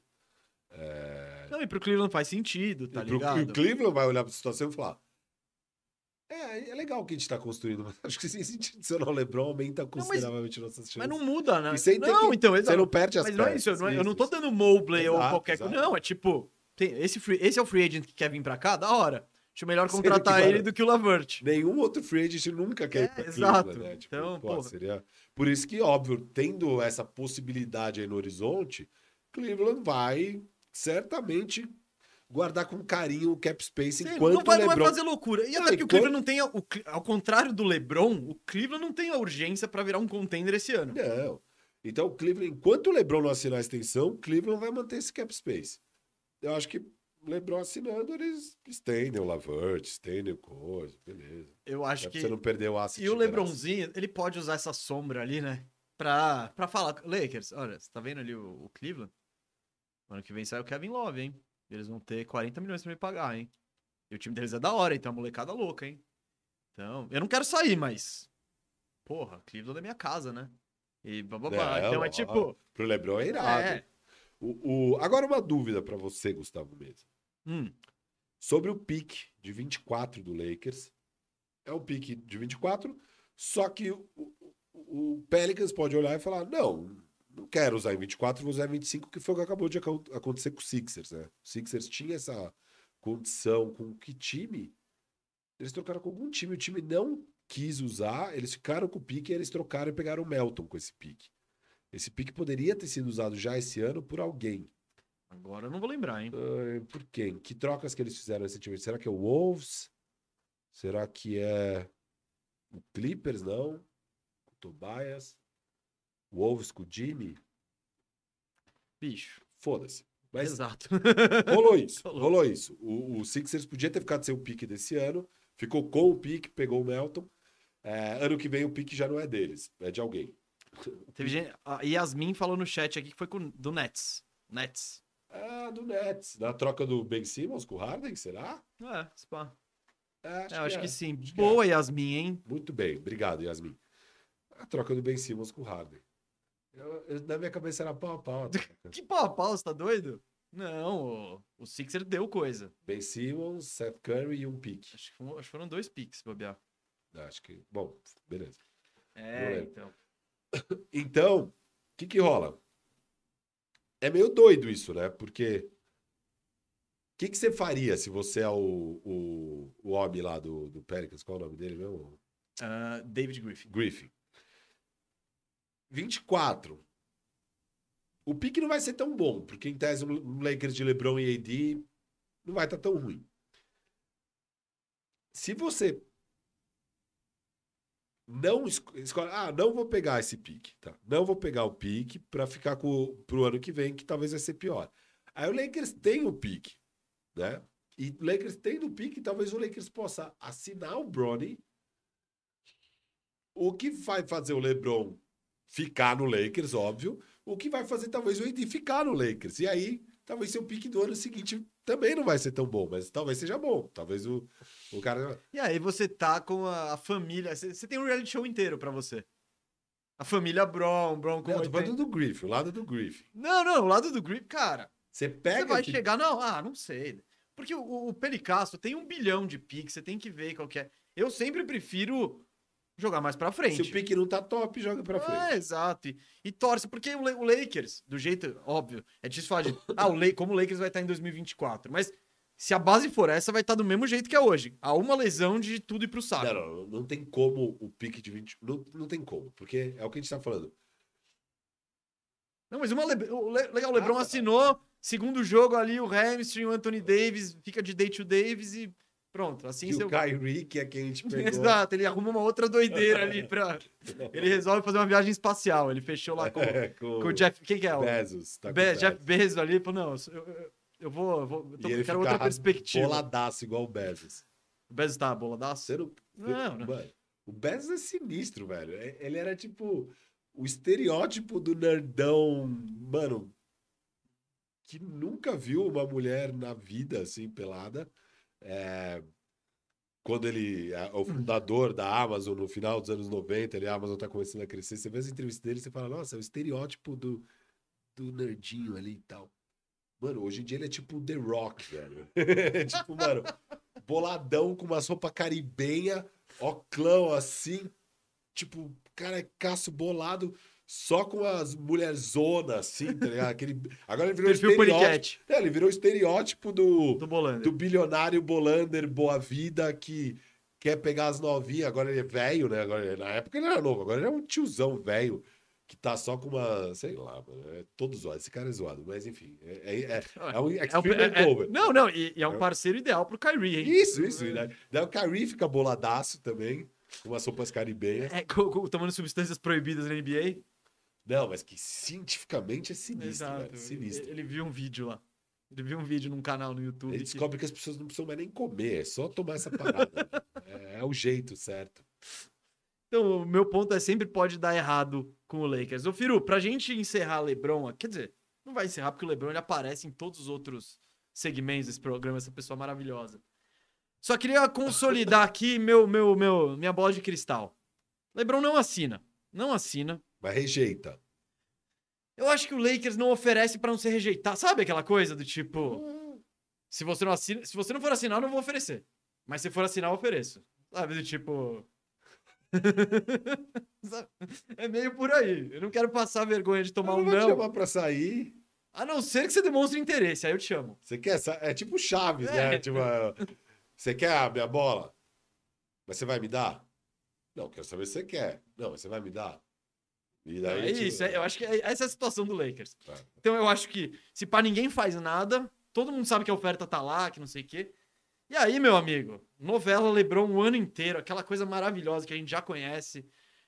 Toda entrevista dele, ô LeBron, você vai sair do Lakers? Ô LeBron, e o Cavs? Ô LeBron. Aí o Lebron fala, não, tá, eu, eu vou, assinar. Daí o Le- daí o Lakers oferece ele, ah, ah, só queria isso aqui no papel, seus trouxas. eu queria rejeitar publicamente É. minha live no TikTok. tipo, pode crer, né? Aqui, galera, esse aqui é o meu não. Aqui, ó, assim que se queima uma oferta do, do Assim que se queima 100 milhões de dólares. Puf, É. tá ligado? Então eu acho que isso não vai acontecer porque não é do interesse. Eu acho que o LeBron não tem nada a ganhar assinando uma extensão. Nada, nada. Rigorosamente nada. Ele só se. Ele só perde a flexibilidade e fica preso ao Lakers em anos determinantes de sua carreira, sendo que o Lakers não tá passando nenhuma confiança de que ele vai montar o time que o LeBron quer ao final da carreira. Então, e aí o LeBron, deixando esse ano inteiro passar, ele vira, ele vira um free agent com, com como posso dizer, com flexibilidade total sobre seu futuro, que seja. Aí ele faz o que ele quiser. Ele tem grana, ele tem tudo. Eu vou assinar com o mínimo e a gente vai trazer o Middleton ou o Horford, sei lá quem. Beleza, sabe? Ou não, mano. O Anthony Davis tá zoado. É mais um ano dele que ele não me ajuda aqui. Eu tô fora dessa bagaça. Vou ver para onde eu vou. Então, para mim, ele não tem. A, a, maior vantagem de se assinar uma extensão qual que é? Garantir o dinheiro. Isso pro LeBron não é muito apelo. Porque, primeiro, ele não precisa de dinheiro. Ah, eu não falei E disso. segundo, é, ele vai ganhar o mesmo dinheiro se ele quiser lá na frente. Lógico, lógico. Então, O LeBron, esse aí, se ele assinar, vai ser o nono contrato que ele assina na carreira dele na NBA. Ele já ganhou em salário 390 milhões. Tá? E, com esses, 40 e tem esses 44,5 do atual contrato ainda para ganhar. Se ele assina mais esses 97, o homem vai passar de meio bilhão. 531 milhões vai dar, de, só de salário. Só de Sim. salário, 531 milhões. Eu tava vendo quem, quem ganhou mais grana na NBA até agora. E vai ser o, Vai ser o LeBron. Vai ser o primeiro cara a passar de 500 milhões, porque o KD, com esse atual contrato, ele ainda não ganhou, mas ao final desses quatro anos que ele ainda tem de contrato, ele vai ter ganhado 498,7 milhões, quase 500. ah, ele- o Orlando dá três se ele quiser, só pra Dá ele três pra bater, ele fechar. É, só- E o Steph 470 com essa extensão monstra, depois vem Dame com 449,9 com essa extensão atual. E aí é o Brown, atualmente com 428. E depois vem Bradley Beal com esse novo super contrato Não, mas. monstro E cara, o Yannis vai passar o LeBron. Vai, vai, vai, O, o. Jokic provavelmente vai passar o LeBron, o Luca provavelmente vai passar o LeBron, porque os salários estão só aumentando, assim, então. É, seu LeBron James. Vem novela por aí, essa é a minha, minha previsão, vem novela. Eu achei que. Ah, gente- não, vai, vai, vai durar pra caralho isso aí. Vai, tipo, mesmo que o LeBron aceite, vai ser lá pra. Sei lá. Vai ser tudo uma novela. A gente vai falar agora do Westbrook, vai ser uma novela. Ser Vamos, antes de falar de Westbrook, Superchat. vamos fazer um superchatzinho. Momento Eu vou pegar superchat. água lá pra mim, tá? Ah, vai lá, vai lá, eu vou Vai abrindo aqui e vou pedindo pra galera, ó. Total, família. Ah, É, é- o nosso estrela. Ele é estrela assim mesmo. Ele precisa do break dele. Ô, gente, então aproveitando que o Firu deu o break, primeiro, temos muito mais gente online do que likes. Deixa o like aí, que o like ajuda o robozinho do YouTube ver que a gente tá bombando, tá? É, sininho, diretor falou aqui, ó. Ativa o sininho. Se inscreve no canal, hein, gente? De novo, eu falei isso no começo do programa, falo pra audiência rotativa.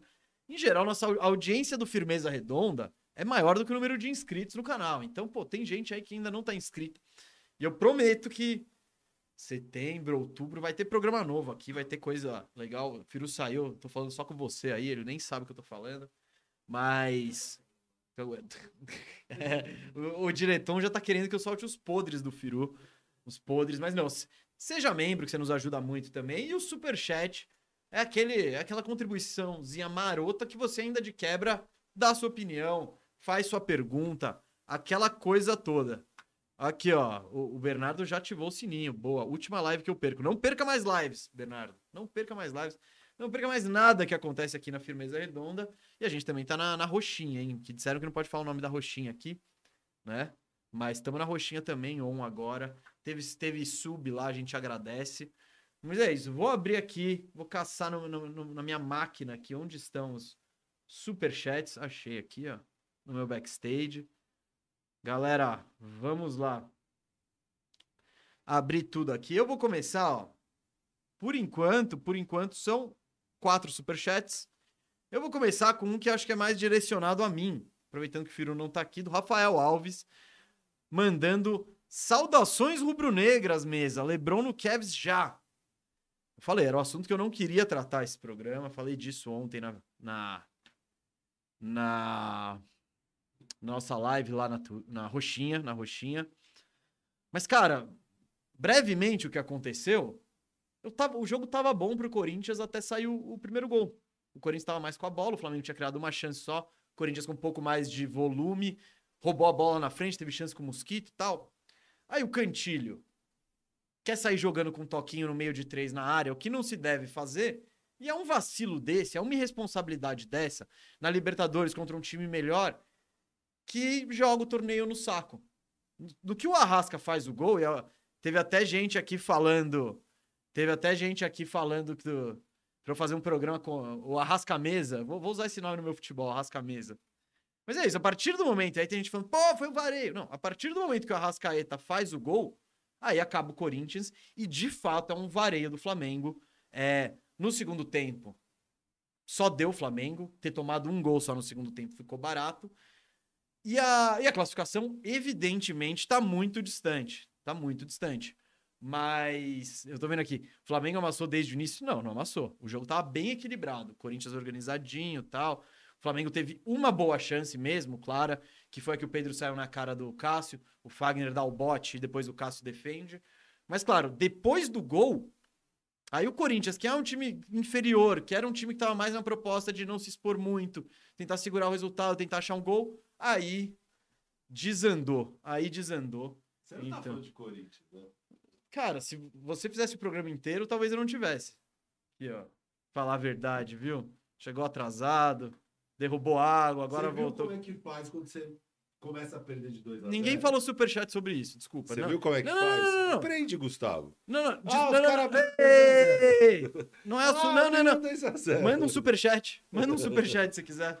A gente agradece aqui. Ah, meu Deus, Eu só 2 a 0. respondi o superchat aqui. Se ninguém quer falar de Palmeiras, a culpa não é minha. E o gol que o Dudu perdeu, você viu? Nossa. Nossa, mano do céu. Nossa, ô. vi- Aquela... Foi um dos gols mais feios que eu vi na minha vida, velho. Foi, cara. Foi. Foi. muito, muito. Foi tipo... Caraca, ele se redimiu depois, tá beleza? Ah, Não, redimiu. ah, cabeceou pro meio da área, velho. Não foi uma puta redenção, não. Não, ele, pô, criou... Uma um jogada ensaiadinha. Jogada ens... Não, quem criou o gol foi o senhor Ab- Abel. E É. depois o Scarpa. E depois o Danilo que botou a bola na rede. E em último o Dudu. Hierarquia de. Hierarquia de. de- O de- cara é sem noção, velho. Ah, se redimiu, se redimiu, mas nossa. que Não, não, gol. não. Se Não, nenhum palmeirense tá puto com o Dudu. Porque vocês não perderam o jogo. Sim, e a gente não perdeu o jogo porque ele participou ativamente da Porque o jogada. Abel ensaiou a jogada, o Scarpa bateu ele- com veneno. Ele que pulou lá igual um doido na bola ali e É o, conseguiu. que é o que restou. Bom, vamos, vamos responder o superchat aqui. Foi Ninguém sinistro. mais quer falar de Esse Palmeiras. gol perdido foi sinistro. Nossa, foi vergonhoso. Foi sem noção. Foi tipo, Cara, mano, como assim? No no- velho? Cara, no nosso fute de terça-feira, eu acho que 80% do nosso fute faria aquele gol. Faria. Bola rolando no seu pé bom, você na linha da pequena área, tá ligado? Nossa, cara, não deu pra acreditar ali. Foi... Foi, foi, foi. Vamos lá, gente. Pedro Meirelles, eu sei que tinha o superchat antes, é que eu aproveitei pra falar de, de Corinthians enquanto o Firu foi, foi tomar sua aguinha. Pedro Meirelles quer saber qual a projeção de vocês pra esse elenco atual do Lakers, caso não chegue mais ninguém? Não, não. É, é- é o final do programa esse. É. A gente encerra assim, ó, encerra. Mas tem outra pergunta aqui, uma dúvida. Qual a origem do apelido Firu? Abraços. É infância, assim. Um tio deu o apelido. Tio Nenê. Tio Nenê. Ele... Você já contou essa história. É, Eu contei algumas vezes, desculpa. É tipo, Rafael, Rafinha, Ra- é, Firurinha, Firu, Firu. É isso. Grande tio Nenê. Abraço, tio Nenê, que com certeza não está ouvindo. Por quê? Você já mandou o link pro seu tio Nenê? Porra. Ele, é influ... ele pode patrocinar o nosso programa. Meu tio Nenê é um bilionário que. Ele é dono de, sei lá o que, que ele é dono de. Ele trabalha com aço, cara. Tipo, aço. Ele não vai. A não ser que a gente tenha um programa Porra. Toncaço. Tocar. Oh! Oh! As- Não, mas não tem subprodutos, ele só vende matéria-prima de aço. Ele, Ele não, não, é tipo a Gerdau. Não tem consumer. É Não. tipo Mas eu acho que Brasil Indústria ali. Mas eu acho que ele quer crescer, como ele quer virar o Bezos. Bolander, tal. Acho que aqui- entrando na mídia, assim, é um caminho. Eu acho que eu não falo com meu tio Nenê há uns 20 anos. É, é o momento certo de falar, tio Nenê, vamos acreditar na Firmeza Networks. Aqueles, aqueles parentes que estão lá só querendo sugar os. Tio Nenê, porra! Que saudade! Pior que ele era legal pra caralho, velho. Eu conheci o tio Nenê Eu gosto do em tio Nenê. algum dos rolês aí, mas óbvio. Gosto do meu tio Nenê, mas perdi contato. A gente vai aparecer na casa do tio Nenê com uma proposta bem legal. O Caio Augusto. Diferente do tio Ivan, o tio Nenê. que ele começa os casos de Mas tem o tio Ivan? Tem. Ah, é um- tá. Não, isso. É verdade. Meu Deus. Vamos lá. Você quer saber mais sobre o tio Ivan? Manda o superchat. Eu tô quase mandando aqui, mas se você ficou curioso, Ai, por ai. favor, aqui, ó. Caio Augusto, na opinião de vocês, quais são os jogadores que têm algo a provar nessa temporada? Ao meu ver, são Cat, Duran, Zion e, em menor grau, o Tatum.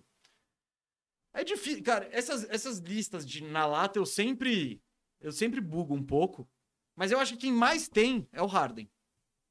Aprovar? É. Puta time, último ano de salário, de con- salário, contratinho de um ano.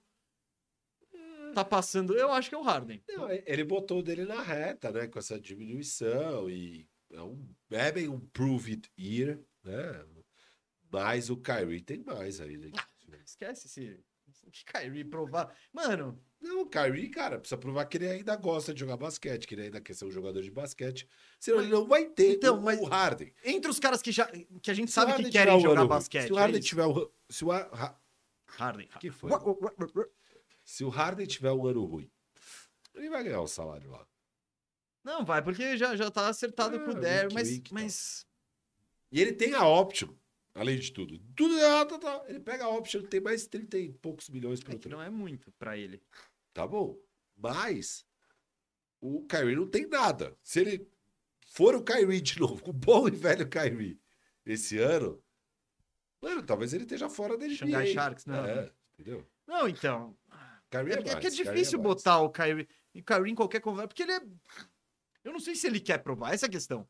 Eu não sei o quanto o Kyrie está importado em provar que. Ele quer. Eu não sei. Ele quer dinheiro. Ele não vai ter dinheiro Cara, se ele, não provar. Mas ele já deixou um- uma porrada de dinheiro na mesa esse ano. Por causa da vacina. É. Ele Ele não, não joga. perdeu dinheiro. Não. Eu acho que perdeu. Não, não. O Ben Simmons que perdeu dinheiro. Cara, eu acho que O Nets não entrou nessa treta. Mas ele. poderia ter entrado. Poderia, mas não entrou. Não entrou nessa treta. O Kyrie não perdeu nada. Ben Simmons perdeu. Cara, quem tem pra provar esse ano? Acho que o Zion tem bastante coisa pra provar. É um cara que recebeu o Max Extension aí sem quase não ter jogado. É, é um ano importante, aí, acho, na carreira dele. É, Não sei se os caras do Denver entram nessa lista. Ah, por Tanto de lesão, né? lesão e Bom, o Michael Porter pode ser por, por- ele tem, mas é que ele já assinou até o contrato dele, acho que ele não É, precisa ele- provar nada. Eu acho que também não. Tá de boa. Eu acho que tá de boa um pouco. O Cat, eu concordo que tem que provar, o Duran, principalmente se ele mudar de time ali. Bom, em qualquer cenário o Duran vai ter que. Eu também não sei se é muito o que provar. Eu acho que é o Harden, cara. Eu colocaria no topo dessa lista o Harden.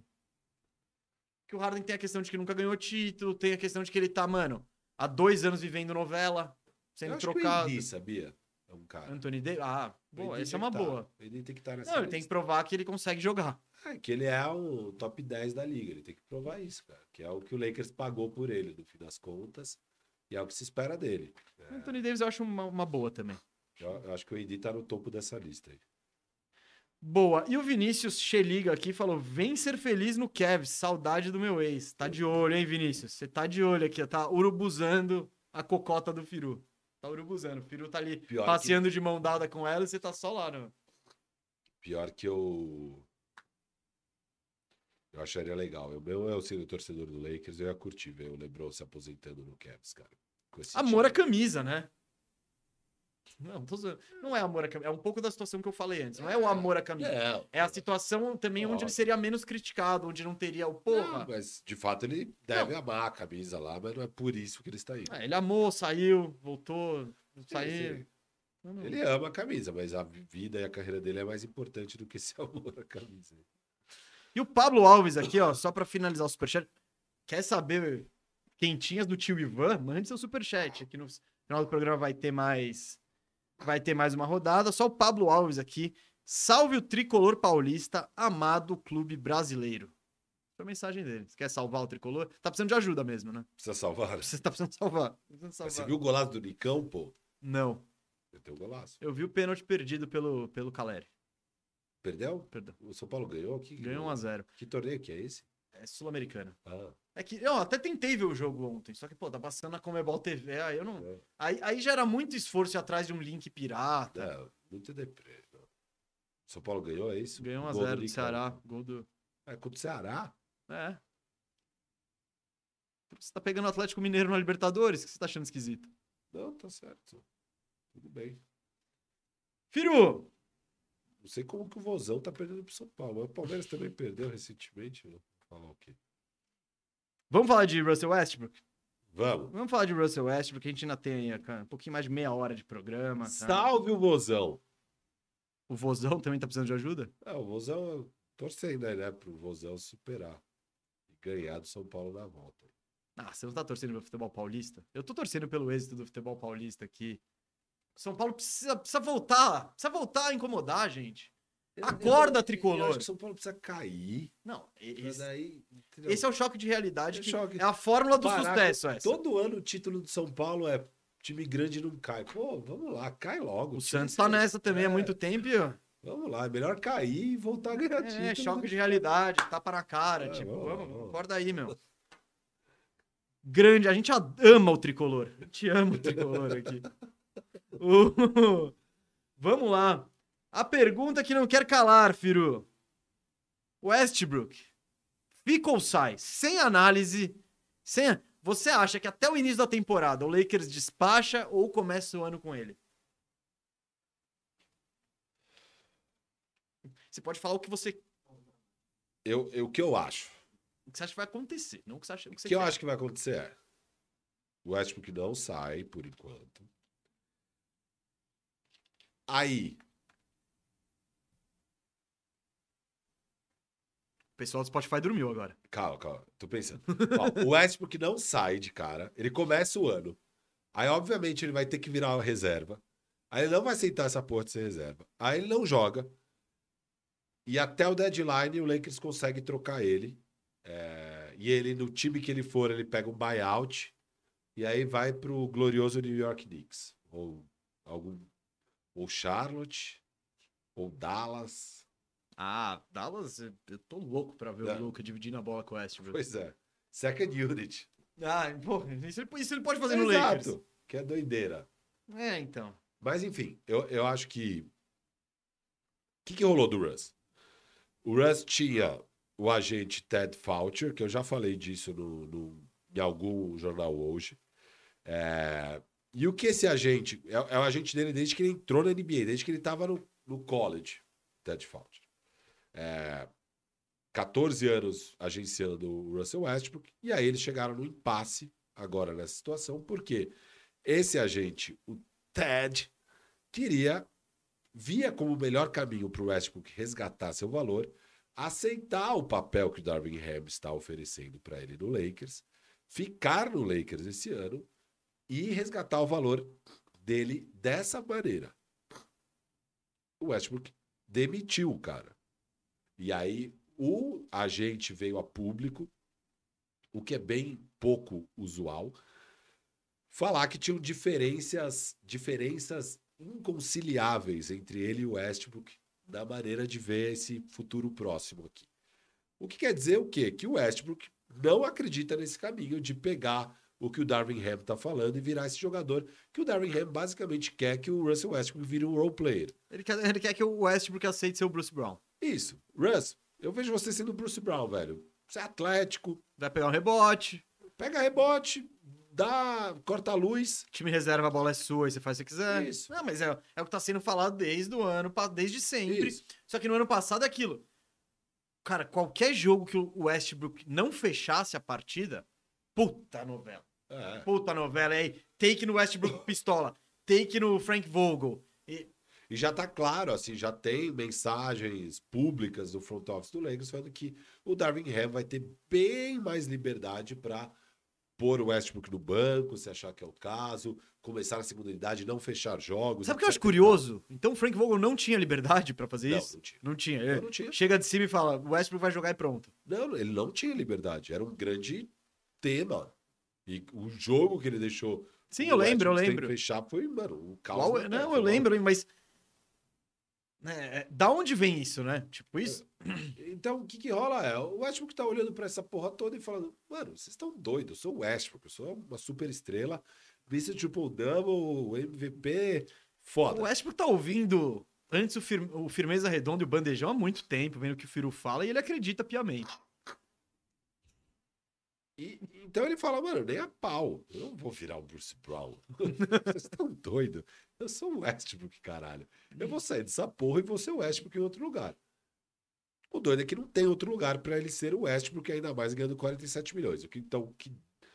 primeiro que é difícil arranjar essa troca. É, Mas ele fechou com o Jeff Schwartz. E quem é Jeff Schwartz, o novo agente de Russell Westbrook? Jeff Schwartz, a.k.a. Mr. Buyout Guy. O histórico recente do Jeff Schwartz. Belo apelido, eu queria esse apelido, hein? Mr. Buyout. André Drummond, buyout. Lamarcus Aldridge, buyout. Blake Griffin, buyout. Darren Williams, buyout. Kemba Walker, dois buyouts. Caralho, hein? O cara é bom. E o Kemba, o primeiro buyout do Kemba foi uma situação parecida com essa do Westbrook. É, ele conseguiu cortar 20 milhões do buyout.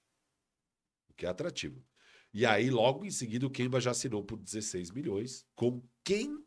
O glorioso Nicasso, New York Knicks.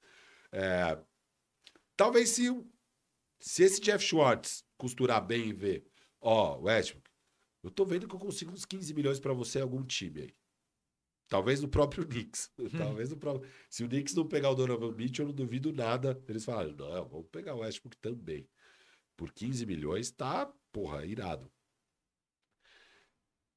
E aí, já fica combinado esse buyout do Westbrook de 20 milhões. Então, na real, o time que pegar o Westbrook não vai estar pegando 47 milhões.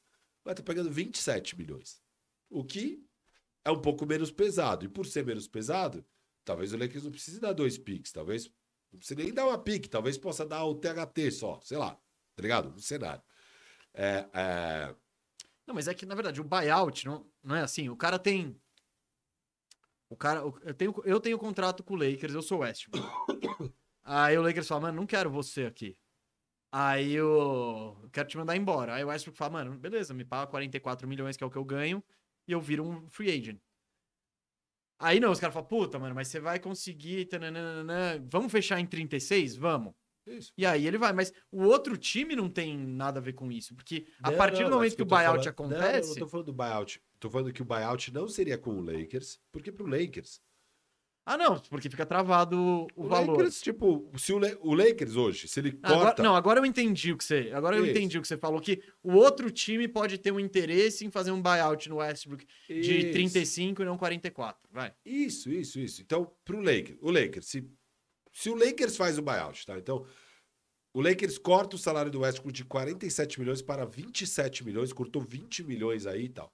O Lakers com os 27 milhões do Westbrook continua 44 milhões acima do tax. Então, é- ainda é uma taxa gigante que o Lakers paga.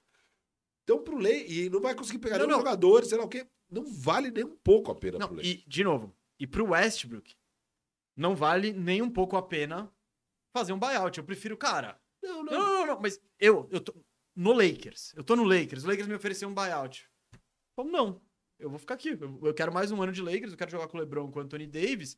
E foda-se. se ele estiver no banco não jogando, Não, é, e, e aí ele. Não, porque pro Westbrook a conta é simples. é que Eu ganho é que- 47 milhões. Ah, vocês querem que o top cortar 20 milhões? Se, se o agente dele já costurou um contrato perto disso, no ano ele vai ganhar a mesma coisa e beleza. É, é, talvez ele top ganhar 3 milhões a menos, 5 milhões a menos. Então, ele- ao todo ele ganha 42 milhões ainda, é um dos maiores salários da liga desse ano. Pra de fato jogar em outro lugar de fato ser o Westbrook, talvez ele top, entendeu? Não, então, é, o que eu acho? Eu acho que dentro. Porque, primeiro, não tem muitos destinos pra ele. Não. Não, tem pouquinho. é, Dá pra. é, Não cabe em. ah, é, Washington. sobra dedo, sobra dedo na mão. É pra- Washington, Nova York e Charlotte. Eu vejo esses três. Nossa. É, eu não. E o que eu mais vejo é Washington, na real. Não, o Washington é o único que eu vejo com o Westbrook virando free agent hoje. Posso abrir todos os. O único que eu acho que vai olhar e falar, pô, boa ideia, é o Washington, porque o Washington tá numa terra de ninguém, não tem armador, o Westbrook Tá já passou ganhar. por lá, é, tá querendo ganhar e não tá nem perto disso, então é o único time que eu vejo nesse cenário. E aí, se eu sou o Westbrook, eu falo, pra que eu vou, eu vou dificultar a vida do Lakers? Se o Lakers conseguir me trocar pro Indiana, pô, eu assino o buyout agora. Mas não, entre nisso, eu fico aqui na novela. Foda-se, eu ainda tô no Lakers, eu tô. É, não, eu acho que vai rolar o buyout com o Lakers por enquanto. Eu, eu acho que é um negócio que vai se arrastar, entendeu? Eu acho que é um, é um bagulho que não, Mas, não- vai. mas então, mas esse. Cara, é, é início da temporada. Não dá pra Mas isso entrar na também? temporada muito. Sabe o que tem também? Tem umas coisas loucas de contrato. Porque se o Westbrook passa metade da temporada com o Lakers, quem paga de fato metade do salário do Westbrook é o Lakers. Da conta de quem sai o salário dele é do Lakers. Então, o, La... ah, o cara ganha 47 milhões, beleza. O Lakers vai ter pagado 20 milhões. Então, chega na hora do deadline, para um time pegar os 47 milhões do Westbrook, é mais de boa. Porque, de fato, você vai desembolsar vai contar no seu livro tá, os 47. Mas você vai de fato desembolsar menos. Então, o que também eu tenho lido é que também por esse motivo é mais fácil trocar o Westbrook é, na segunda metade do ano. Se além de tudo, se ainda consegue um buyout, cara, essa é uma troca que lá pro meio do ano talvez seja muito mais barata de executar pro Lakers. Você não precisa mais dar dois picks Não, de eu sei, primeira mas, rodada. tipo, ah, mas beleza, a questão é, você já comprometeu essa temporada.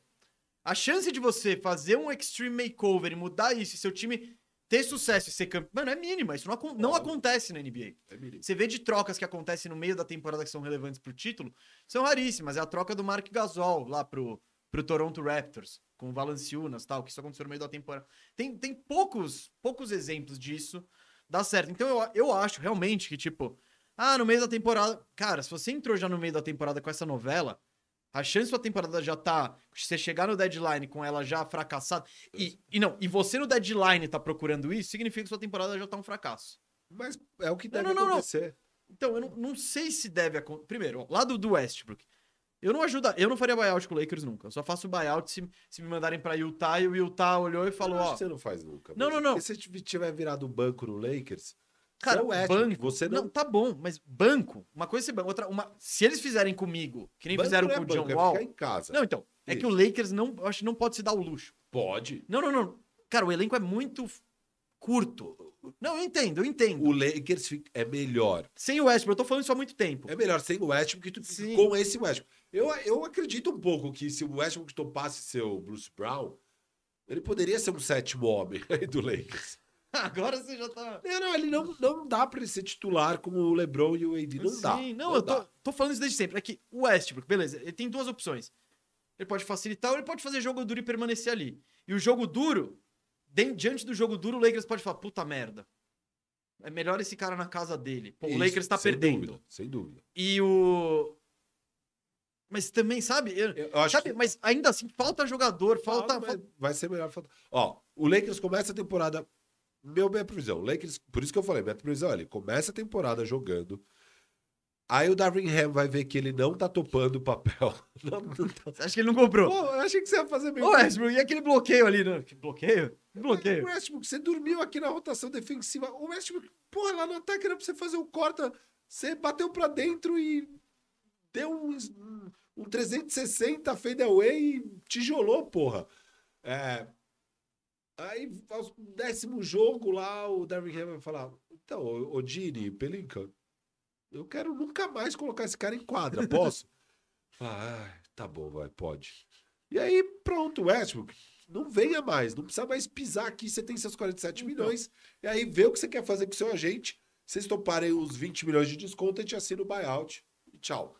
Ou a gente te troca, já falando pro time, ó, não são 47 milhões, ele vai topar o buyout, é, vocês vão ter que pagar só 27 milhões. É, Não, então, é porque. pro Utah Jazz, eles podem olhar pra isso e falar, porra, Mas o Utah Jazz ele vai estar abaixo do cap. Ele, quando você fica muito abaixo do cap, o, você, precisa, você tem um mínimo de gasto, tá ligado?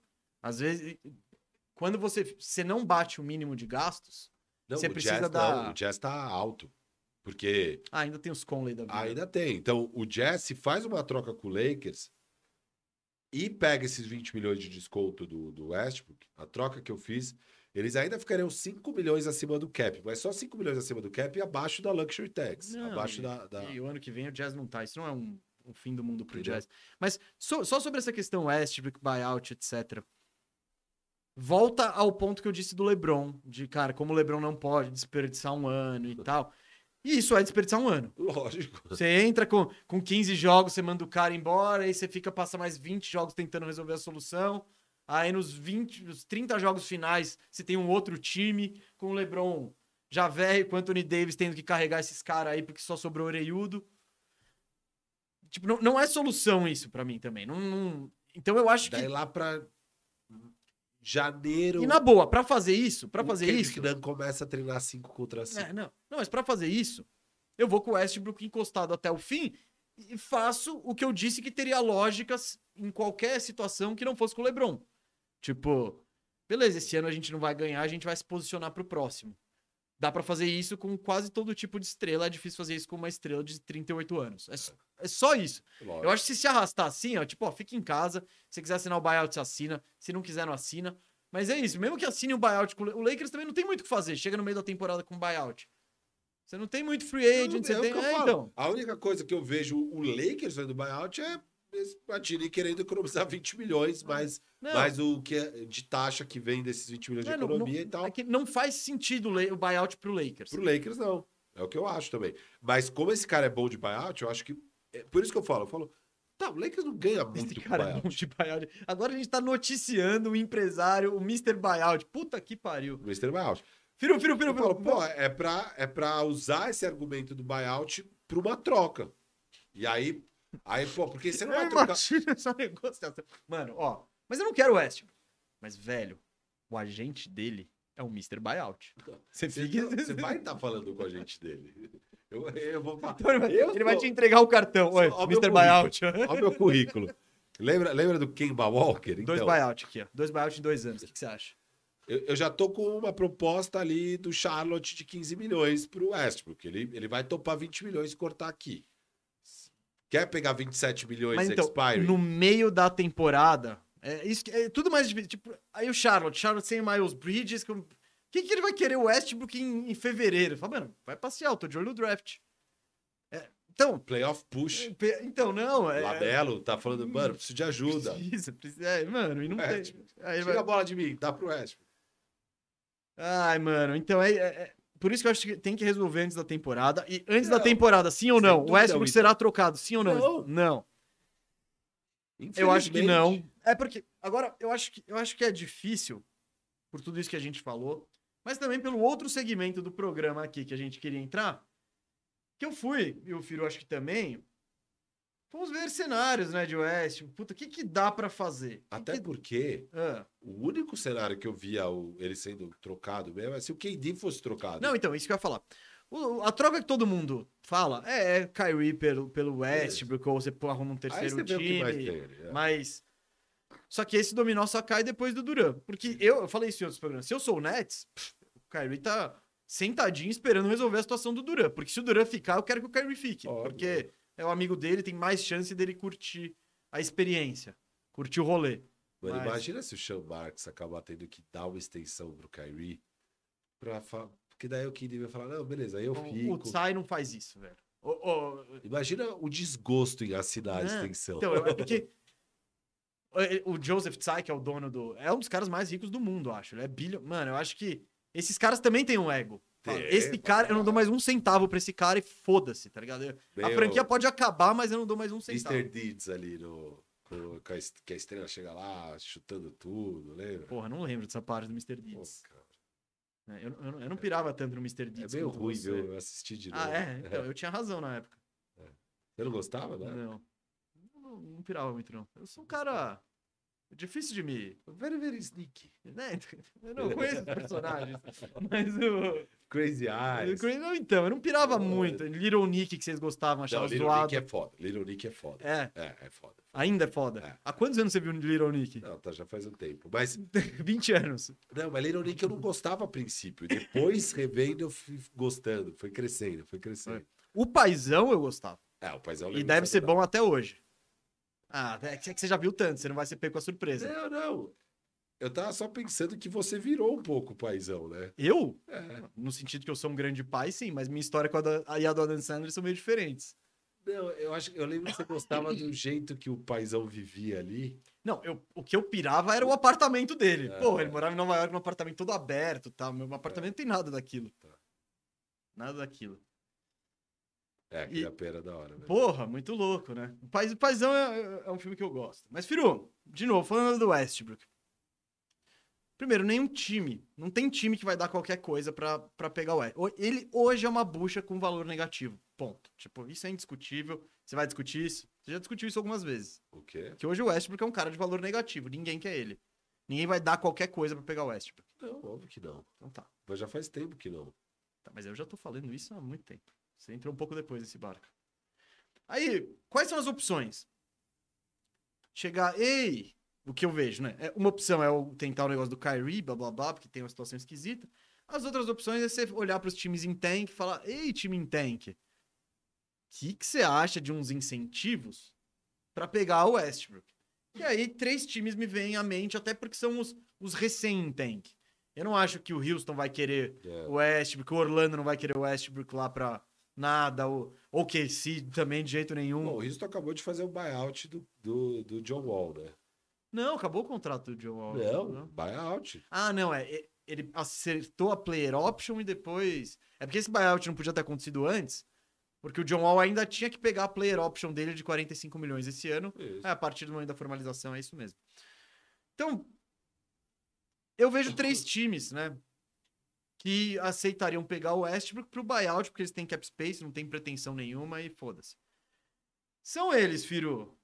Utah Jazz, quer dizer, Utah Jazz, talvez, né? Pendente a situação do Donovan Mitchell. É. A partir do momento que o Mitchell é trocado, aí Vai é, vai aí é a Talvez Black seja mais Friday. perto do deadline também. Sim, mas... Aí, o outro time. Eu falei quem agora? Ah, aqui são duas mesmo. O outro time é o Peição. Também vai saber o que o Pacers quer fazer da vida, porque eles ainda não trocaram o Buddy Hilde, ainda não trocaram o Miles Turner. Então, se você for ver, tem um time. Poderia ser mais horrível esse time. Então. E o outro, esse que quer ser horrível, é o San Antonio Spurs. É o San Antonio Spurs. E esses times, o que, que eles têm? Eles têm espaço no teto salarial. Eles não precisam mandar 47 milhões de volta para pegar o Westbrook. Não.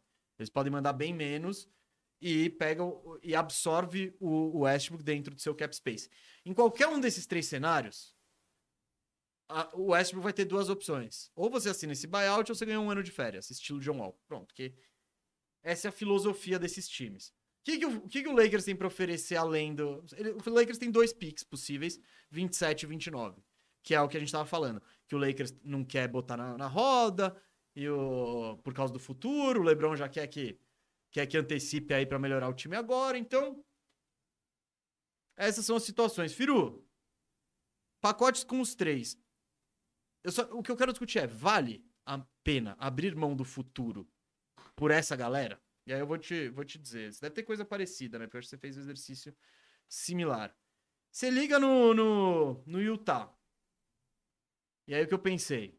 Quem que, dá- quem que dá pra você pegar pra bater salário que pode ser interessante? Mike Conley, quem, que o Utah quer te despachar, então você não tem muita opção. Bogdanovich, Malik Beasley e o Patrick Beverly. Dan- Pat Bev. Tá, Pat Bev. O, o... Quer jogar com o LeBron, também tá cavando. É, Tá, então, então beleza. Não, e o Beasley tem um ano a mais de mas tudo bem, tudo bem. O, o Lakers pode forçar a barra. Você, eu não sei se você tá pegando, tudo bem, né? Você tá pegando só caras úteis. Tirando o Mike Conley, eu acho que o Pat Bev e o Bogdanovich têm mercado. Não, e o Mike Conley é útil se tiver Não, saudável. eu, eu acho que ele acabou. Não, não, não acabou. Tá, tudo É, é que ele tá muito zoado Desde- fisicamente. Então, por isso que eu acho que Mas, acabou. não, não. Ele, quando tá em quadra, ele ainda é bom. Não, ele arremessa muito eu prefiro bem. ter o Mike Conley do que o West, porque eu sou o Lakers. Lógico. Então, não, então, beleza. Pra esses caras, pra pegar esse pacote, a, a troca que eu fiz aqui é o Westbrook, botei o THT e dois picks, vai. Talvez seja muito. Se quiser tirar o THT. Mas você daria dois picks pra esse pacote? Eu coloquei THT, dois picks e o Nan, mas adicionei também o Vanderbilt. Não, o Vanderbilt é moleque. Eu acho que já tá mais. Já tá, já Não tá importa, além. quero. Então. Tá bom. O meu pacote você não dá dois picks. Bogdanovich, Beasley e Conley. Põe o Vanderbilt aí na jogada que eu dou dois picks. Eu, eu, eu pensei justamente isso. Eu falei, cara, se eu tenho um Lakers que é LeBron, armador, É, Pat Bev. Boyan. Vander. AD. Com Conley, Conley. Reeves. E os nossos pivôzão lá no banco. Eu acho que compete. Então eu dou. Eu acho que compete para valer. Eu acho que esse time é muito bom. Ó. LeBron, Pat Bev, Boyan, Vanderbilt em dia. A defesa vai ser monstra. Eu tenho arremessadores. Dois bons arremessadores aqui ao lado do LeBron. Ah, Pat Bev nunca foi um. Não, o Pat Bev arremessa bem, 38%. Sim, sim, mas é, geral é livre, né? Não é. Tudo bem, ele- é assim que ele vai arremessar mais. né? É, é. É, eu não- vou abrir o Basketball Reference. Eu acho que ele nunca foi o sharpshooter ali. Não, não, mas. Arremessa. Carreira. Ah, não. Esse ano, esse ano ele chutou 34. Na carreira é 37,8. Isso. Cara de 38%. Não, É. tá, beleza. Isso aí. Ele é mais. Ele é. Cara respeitável. Respeitável. Isso. Conley. Pô, é um cara que arremessa, precisa. Você começa a ter arremesso. Tá? E. e-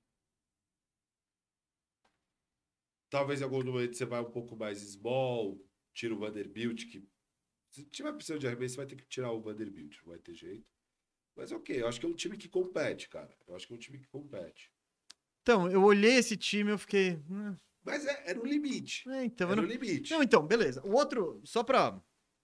Depois eu, eu concluo o meu ponto. A outra troca que eu vi aqui, filho, que eu imagino que você fez as mesmas coisas, tá? Peição. Dá os dois picks, dá o THT, dá o Westbrook e pega Thais, Miles Turner e Buddy Hilde. Por que o Tais? Bater salário. Simples. O Pacers não tem mais gente pra bater. Se você. Não, não dá o THT, então. Ó, Não, então, mas. Aí eu acho que o Pacers tá dando. tá dando muito. O que, que é pra dar? Miles Turner e Buddy Hilde. E o Lakers tem que dar o quê? Horton Tucker, Westbrook e dois picks. Que? Você prefere o outro, cara? Eu acho que esse bobear tem mais chance de ganhar aqui, Jamais. cara. Esse pacote aí é um pique sem THT. Nossa, tá louco, esquece. Então não, não rola. Beleza. Se eu sou o Pacers, eu falo, tá bom, um pique eu ganho só no Buddy Hilde e não preciso o Buddy pegar. Hield não vale um pique nunca. Um pique ruim vale. Ele não ganha um pique no mercado. E o pique do Lakers de 27 e 29 não é um pique ruim, tá? Você não sabe. Não, mas é um pique que. Que você não tem a menor ideia. Tá não, bom. tá bom. É uma loteria ali. Tá bom. Você... Não é um pique que- ruim. Isso. Não é necessariamente um pique bom, a gente vê. É um TBD. É um pique que você curtir e aposta. É porque eu acho que esses dois caras valem um piquezinho. O Hilde e o Turner. Eu acho que nenhum Você tem dois que- Acho que os dois juntos talvez valham um pique. Cara, nossa, o Lakers. O Buddy Hilde no Lakers. 29 aninhos. É, é o- é o que você quer. Você tá fazendo lobby já. acho que Você tá querendo baixar o valor. Você tá fazendo lobby de Buddy Hilde há dois anos aqui. Não, eu ia adorar mesmo. O Buddy Hilde é tudo que o LeBron precisa é um Buddy Hilde ali de. Não, eu. Não, e o Pacers também pode falar, tá bom, beleza. Foda-se, eu vou, vou olhar no mercado por aí. Não, tudo bem, vou, vou concluir depois. E o outro, esse, esse aqui eu acho que você pode dar um pique só. Quer ligar pro San Antonio Spurs e falar, ei, Spurs, Westbrook e um pique por Mac Buckets e Josh Richardson. Credo. Você tá se livrando do problema só. Não, não, tô fora. Isso aí eu fico, perco um ano. Vou perder um ano com isso? Não, não. Perco um ano já com Não, porque não tem muito. Tipo, você ligou, não tem muito mais o que fazer. Tá bom, se você chorar muito, eles põem o Poron na jogada. Mas um ano de Tem Poron. o Charlotte que já vai perder um ano aí. Você pode, Não, Charlotte, pode pegar o Charlotte não pode muito. Terry Rozier e Gordon Hayward. Para, mano. Com Westbrook e dois picks? Tá maluco, você tá maluco. Ué? Eu, cara, eu acho que é- isso, é, isso não acontece. Mas você faria? Não. Se Se eu- você é o Lakers. Pô, ontem. Ah, vambora. Eu já tô com todo mundo quebrado aí. Hayward, LeBron. Mano, assim. Cara, o Hayward seria perfeito para ele saudável, é perfeito pra jogar no Lakers. E o, e o Rozier é perfeito pra ter no seu backcourt. Tipo, vambora. Bom, Firu, eu trouxe esse exercício por quê? Porque mesmo o time que você falou, tal, eu ainda olho e falo, mano, vai ser muito difícil ganhar o título. Muito difícil. Eu vejo. O do Utah eu vejo. Não, eu não. Sabe? É, Não, não me dá confiança. E ainda assim, o restante do elenco também. Você tem um elenco curto, sabe? Beleza. Sua, sua profundidade aumentou grotescamente, mas ainda assim você não tem. Você fica olhando os caras do. Puta. Então eu fico na dúvida mesmo se é o caso de ficar dando os picks aí. E, e aí o que eu penso? Porra, esse pau daria só pelo Kyrie Irving e foda-se. Pelo Kyrie Irving tá bom. O- os três. E olha, e agora os que me chamam de hater do Kyrie Irving não estavam esperando isso chegar, hein? Isso é verdade, hein? Porque é isso, com os três você tem alguma chance. De... Boas chances. Bo- Eu não digo boas porque você você tá com um doidão, um cara de 38 anos e outro tá sempre machucado. Mas, tipo, beleza, você tem mais, eu acho. Não, mas boas chances é sempre, sei lá, 5% de chances são boas chances. Não, tá. Então, meu, eu, eu, eu, fiz o exercício, eu achei que eu ia estar mais. que eu ia trocar por foda-se. Ah, troca esse pick por qualquer coisa tal. Aí eu olhei o que sobrou dos times e eu não fiquei muito seguro. Mesmo o pacote do Utah, você tá pegando um bando de três veteranaços. Que, sei lá. O. Conley machucado, que eu acho que já não é mais o mesmo, tal. O Pat Bev também. Enfim, seu time ficou mais, mas eu não olho só e eu falo, porra, contender, sabe? Ah, vai, vai faturar. Vai... Eu, eu olho pra isso tudo e falo, "Mano, eu não Favorito. acredito que a gente não tem o Caruso, velho. Eu não consigo acreditar que a gente Até que demorou pra gente chegar nesse ponto A do programa. tipo, ah, beleza, pode ir embora de graça. Não quero pagar luxury tax. Tem o Lebron aqui, mas não quero pagar luxury tax. Ah, toma banho. É, filho. Eu acho que no programa de hoje. Porque, sério, esse- esses times que a gente tá falando, o time com o Buddy Hield e o Miles Turner, se tivesse o Caruso, eu falaria, não, acho que compete pro título. Eu acho que o que falta pra esse time é justamente o Caruso pra competir por um título. É, se você der dois picks futuros, você pega ele de volta. Mas eu já vou ter que dar pra pegar o Buddy zoando. depois. Não, aí você pega. TH, é, dá o THT nele. O THT e um first, ou dois first, você pega o Caruso de volta. Mas, ó, eu não tenho Pix pra dar, mas eu te prometo que quando eu tiver o 31 e 33, eu vou fazer uma troca absurda e te dar os dois Pix. Aquela troca investigada pela NBA. Firu, pra encerrar aqui, pergunta do Superchat. Expectativa pro Lakers esse ano, hein? Começamos a temporada assim, ó. É o Russ com a camisa zero ali, de titular, porque ele não vai começar no banco. Não, É um primeiro protesto é ele titular, caindo, é. jogo é titular. Close mim aqui, diretor. Leicão esse ano, ó. Astral lá no alto. Tamo ferrado, né, cara?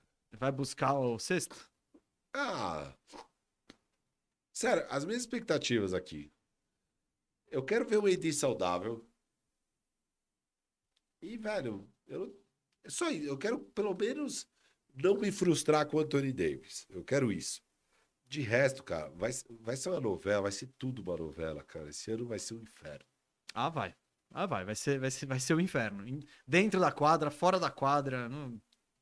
Por quê? A gente não citou nesse programa, né? O episódio, o curiosíssimo episódio do LeBron e do Westbrook na Summer League, né? Que, É. ca- que cada um. A gente já falou em outros programas, mas nesse específico, que é o LeBron colou no jogo na Summer League, o Westbrook também, cada um ficou de um lado da quadra e nenhum nem olhou pro outro. Ninguém fez menção de atravessar. Não. E toda a galera do Lakers que tava colando ia no, óbvio, no QG do LeBron ali. Chegava pelo encaixe, cumprimentava. É, todo mundo foi lá cumprimentar o LeBron. Então, normal seria o Westbrook também ir lá cumprimentar o LeBron. O Westbrook não foi? O LeBron poderia ir lá também. e falar, Ser o maior, ser o maior. Fala, não, e aí, E Russ? aí, mano, ó, tá todo mundo filmando, né? Dá um oi aí. É, beleza? tipo, exato, vamos evitar a novela. Então, nenhum dos dois. E aí, um saiu no intervalo, o outro saiu no terceiro quarto, cada um para um lado. Vem novela aí. Vem novela. Vai Já ser está. feio esse ano. Mas assim, eu não acho que o Westbrook termine o ano no Lakers, seja via buyout, seja fique em casa e não enche o saco.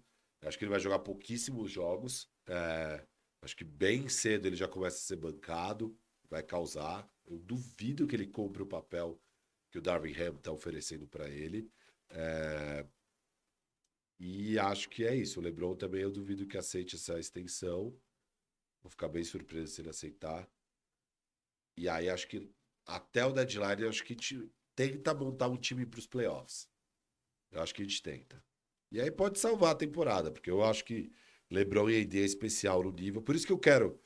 O que eu mais quero ver nesses primeiros meses é se eu tenho um AD que eu confio. Porque tendo um AD que confio, LeBron eu confio, beleza. esse AD eu tô confiando, beleza. Então vai ser uma bosta. Se te arrumar até o deadline, é um time que pode dar tudo certo depois disso. Pode dar. É difícil, concordo com o que você falou. É muito difícil que um time que se ajeita no deadline. É difícil. Mas é o LeBron e é o AD. Então é possível. Então é meio que isso que eu acho pro Lakers nessa temporada. E vou ficar muito puto da vida se a gente desperdiçar mais um ano do auge do LeBron. Então já se prepara. Eu sei. Eu estou me Tá se preparando. preparando? Tá se preparando. Então tá bom. Eu espero a novela, cara. Aquela coisa, Anthony Davis e LeBron James saudáveis, porra, é difícil pra qualquer time. A gente já tá há anos falando em podcast, né? Com o encaixe desses caras, como eles complementam, blá blá blá blá blá.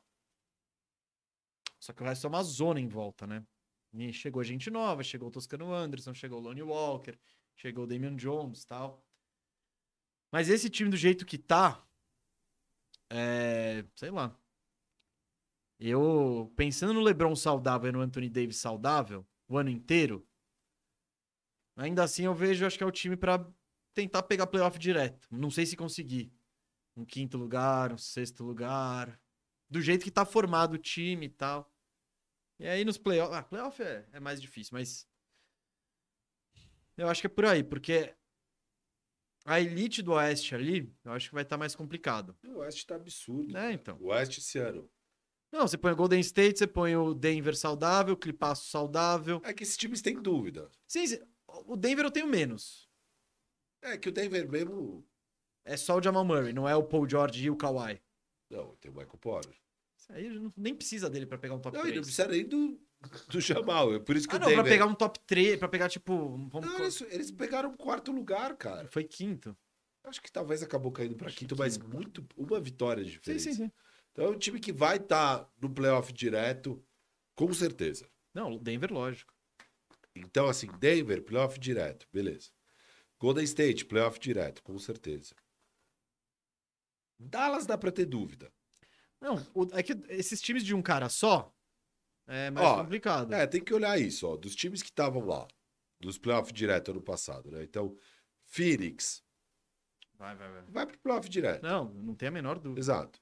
Golden State vai pro playoff direto. Memphis, Vai, sim. dúvida por causa Ah, do JJJ. Pode dar ruim. Temporada regular tá de boa. Eles conseguem segurar a onda. Tudo bem que eles perderam o Kyle Anderson, perderam mais, mas eles seguram a onda. Elton, Kyle Anderson e JJJ. Temporada regular segura a onda, eu acho. É? Uhum. Pode ser. Mas eh, o engraçado é isso. Ó, o que que tá forte?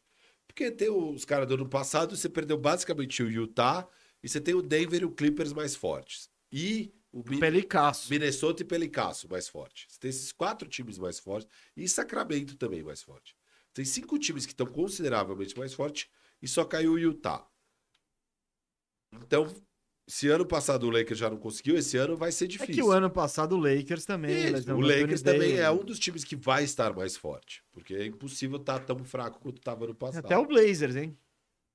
O Blazer vai estar mais forte também. Então, o Oeste está mais forte esse ano.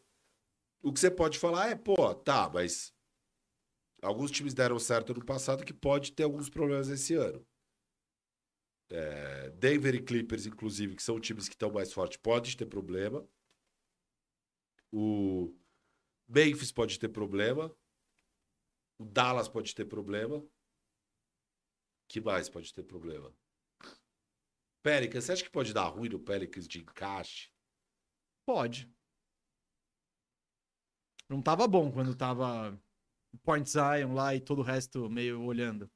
Tudo bem que o time era, não era o mesmo. Era o técnico era Stan Van Gundy. Tem umas. É. Mas é sempre uma possibilidade. A gente, aquela coisa, a gente não sabe nem onde o Zion. Ele é um 4, ele é um 5. O que, que, que, que ele é? Ele é um armador. Tem um, e o Ingram aparentemente não tava curtindo muito a ideia de ficar no cantinho enquanto o Zion fazia tudo, tá ligado? Ainda mais depois desse ano que o Ingram teve. Eu acho. Mas é aquela coisa, eu imagino que não. Tipo, eu acho que o, Pel o Pelicasso terminou tão bem a temporada, numa vibe tão boa, que não era vibe quando o Zion entrou, sabe? De um time zoado, não. É, a expectativa pro Pelicans é, pô, o time já era bom. Agora, vários daqueles moleques vão estar no segundo ano. E você põe o Zion, pô, vai ser uma máquina. Mas às vezes o encaixe pode ser ruim.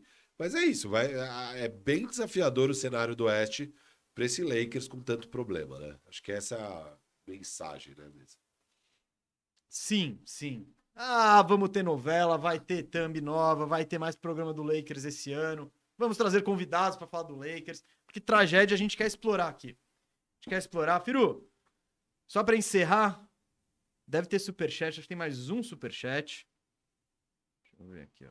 Pá. Pá. Ver tudo. Não, não tem mesmo.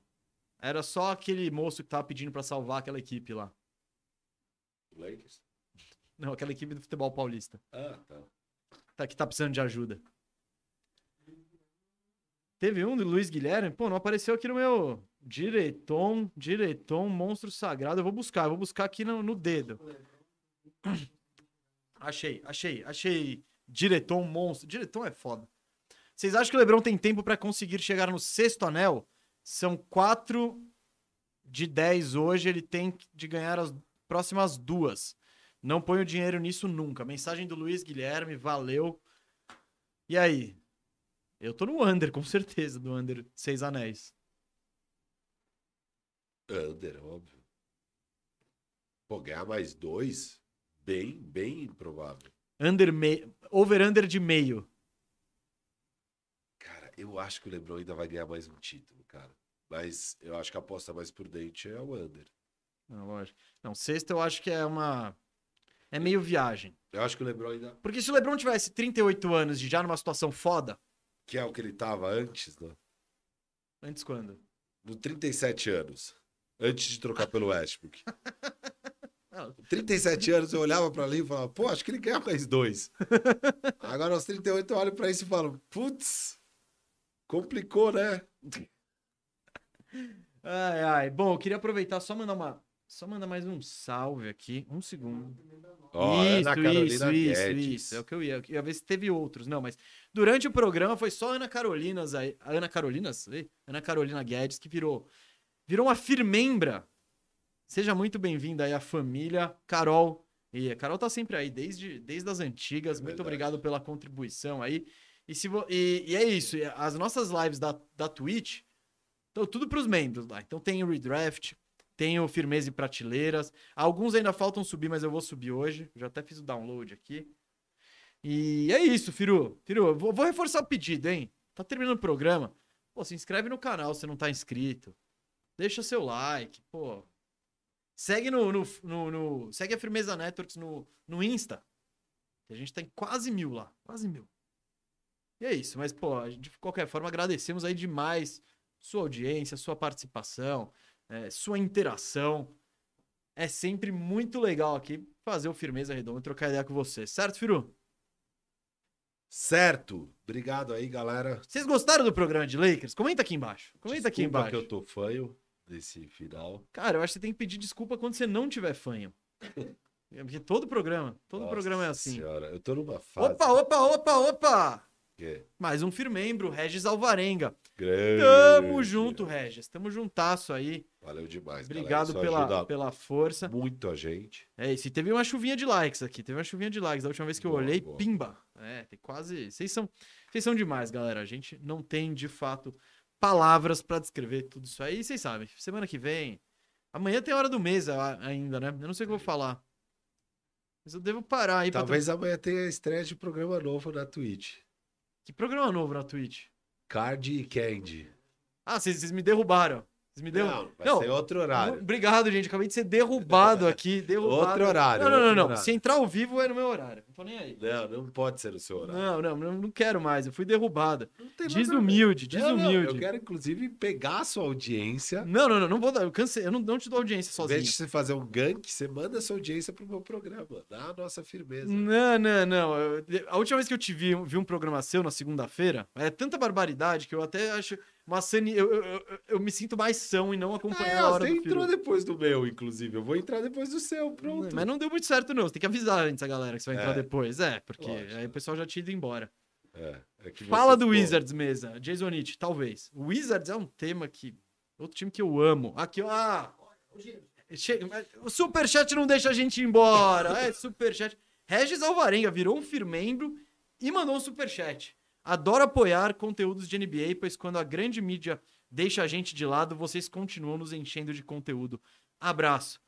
Regis, que foda essa mensagem. É e é verdade isso, né? É, é. A gente não abandona. Pô, e mesmo os independentes dos Estados Unidos abandonam a gente, Não, né? eles não Tipo, são independentes. O Ringer. ESPN, o Zach Não, Lowe. The Ringer. Ah, cara, eu acho que. O The Ringer foi comprado pelo Spotify por 250 milhões de dólares. Eu acho que eles não são muito. Ah, mas o The Ringer é nós que deu certo. Não, não. Mano, Pô, você não quer virar um The Ringer? não, eu quero, mas Não, o The mas- Ringer, quando ele começou, ele não é nós, ele já tinha um investimento. Eu imagino que o investimento inicial do The Ringer foi muito maior do que o investimento inicial da Firmeza Network. Calma, a gente vai buscar Não, investidores não daqui dá a pra dizer, pouco. porque o The Ringer já começou, pum, com alguém botando as platas lá. A gente tá começando, né? Botando, Está- pegando a ajuda da galera. Tá tal. aqui, ó, trilhando nosso caminho brilhantemente, planejadamente. E, ó, falar um pouco do Card Candy aí, galera, tá? É... é o Candy é o Candinho, ex-guitarrista do Rancor, não sei aí quem conhece a banda Rancor. Ó, o diretor, O o diretor, fã do é Rancor. lógico. É, meu amigão, assim, amigão do Mesa também e tal, mora em Berlim atualmente, então a gente tem esse problema de horário, porque o fuso horário é muito diferente. Então, o problema é que talvez a gente faça seis da tarde, sei lá, a gente tá vendo o horário ainda. É, E a gente quer trocar ideia das coisas que a gente, a gente curte muita coisa em comum, assim, coisa mais de cultura, tal, música, filme, essas coisas. E agora, eu, eu coloquei o Candinho no meu bandwagon de uma série de TV, que é o It's Always Sunny em Filadélfia. Você já viu? Já. É boa. É incrível. Você, já- você vai falar que é melhor que Seinfeld. Você é sempre E- assim. e- você adora e- dar um overreact. E eu sempre amei essa série. E aí eu falei pro Candinho, ele começou a curtir. E aí eu tô reassistindo e ele tá assistindo pela primeira vez. Então a gente vai. A gente vai falar assim, uma vez por semana, temporada a temporada. Então a gente vai falar da primeira temporada agora e ficar trocando ideia. Você vai gastar o candinho pra ficar falando de uma série do ano 2000. 2005. Pá, vai passear. Tanta coisa melhor pra falar com o Candinho. É, é. Tanta coisa. Se eu ficar falando de It's All Insane em vai Filadélfia, falar de música. deixa falar o Candinho outras falar coisas. de música, deixa o Candinho falar. Deixa o Candinho falar. Ele brilha. Então, você fala muito. Você fala muito. É, é um- é uma desculpa pra ter o Candinho no ar. Não, então. Candinho, mas, pô, uma coisa é você chegar pra mim e falar, puta, eu vou trocar ideia com o Candinho duas horas. Outra coisa é a gente vai fazer análise de All Insane em Filadélfia. Beleza. Não, eu tô Vai dando lá minha assistir. opinião aqui. Tô dando minha opinião editorial, que eu acabei de saber que eu fui tirado do ar na sexta-feira. Foi tirado. Perdi minha exclusividade. Ó, ó. Não, se não for exclusivo, eu não quero. Ó, Se eu não for exclusivo, é o famoso Miguel. Vocês estão vendo o se não Miguel for nada exclusivo ao eu não vivo. quero. Ah, chega aqui, não fui nem convidado, os caras querem tomar meu dia. Francamente, eu vou pegar, eu vou...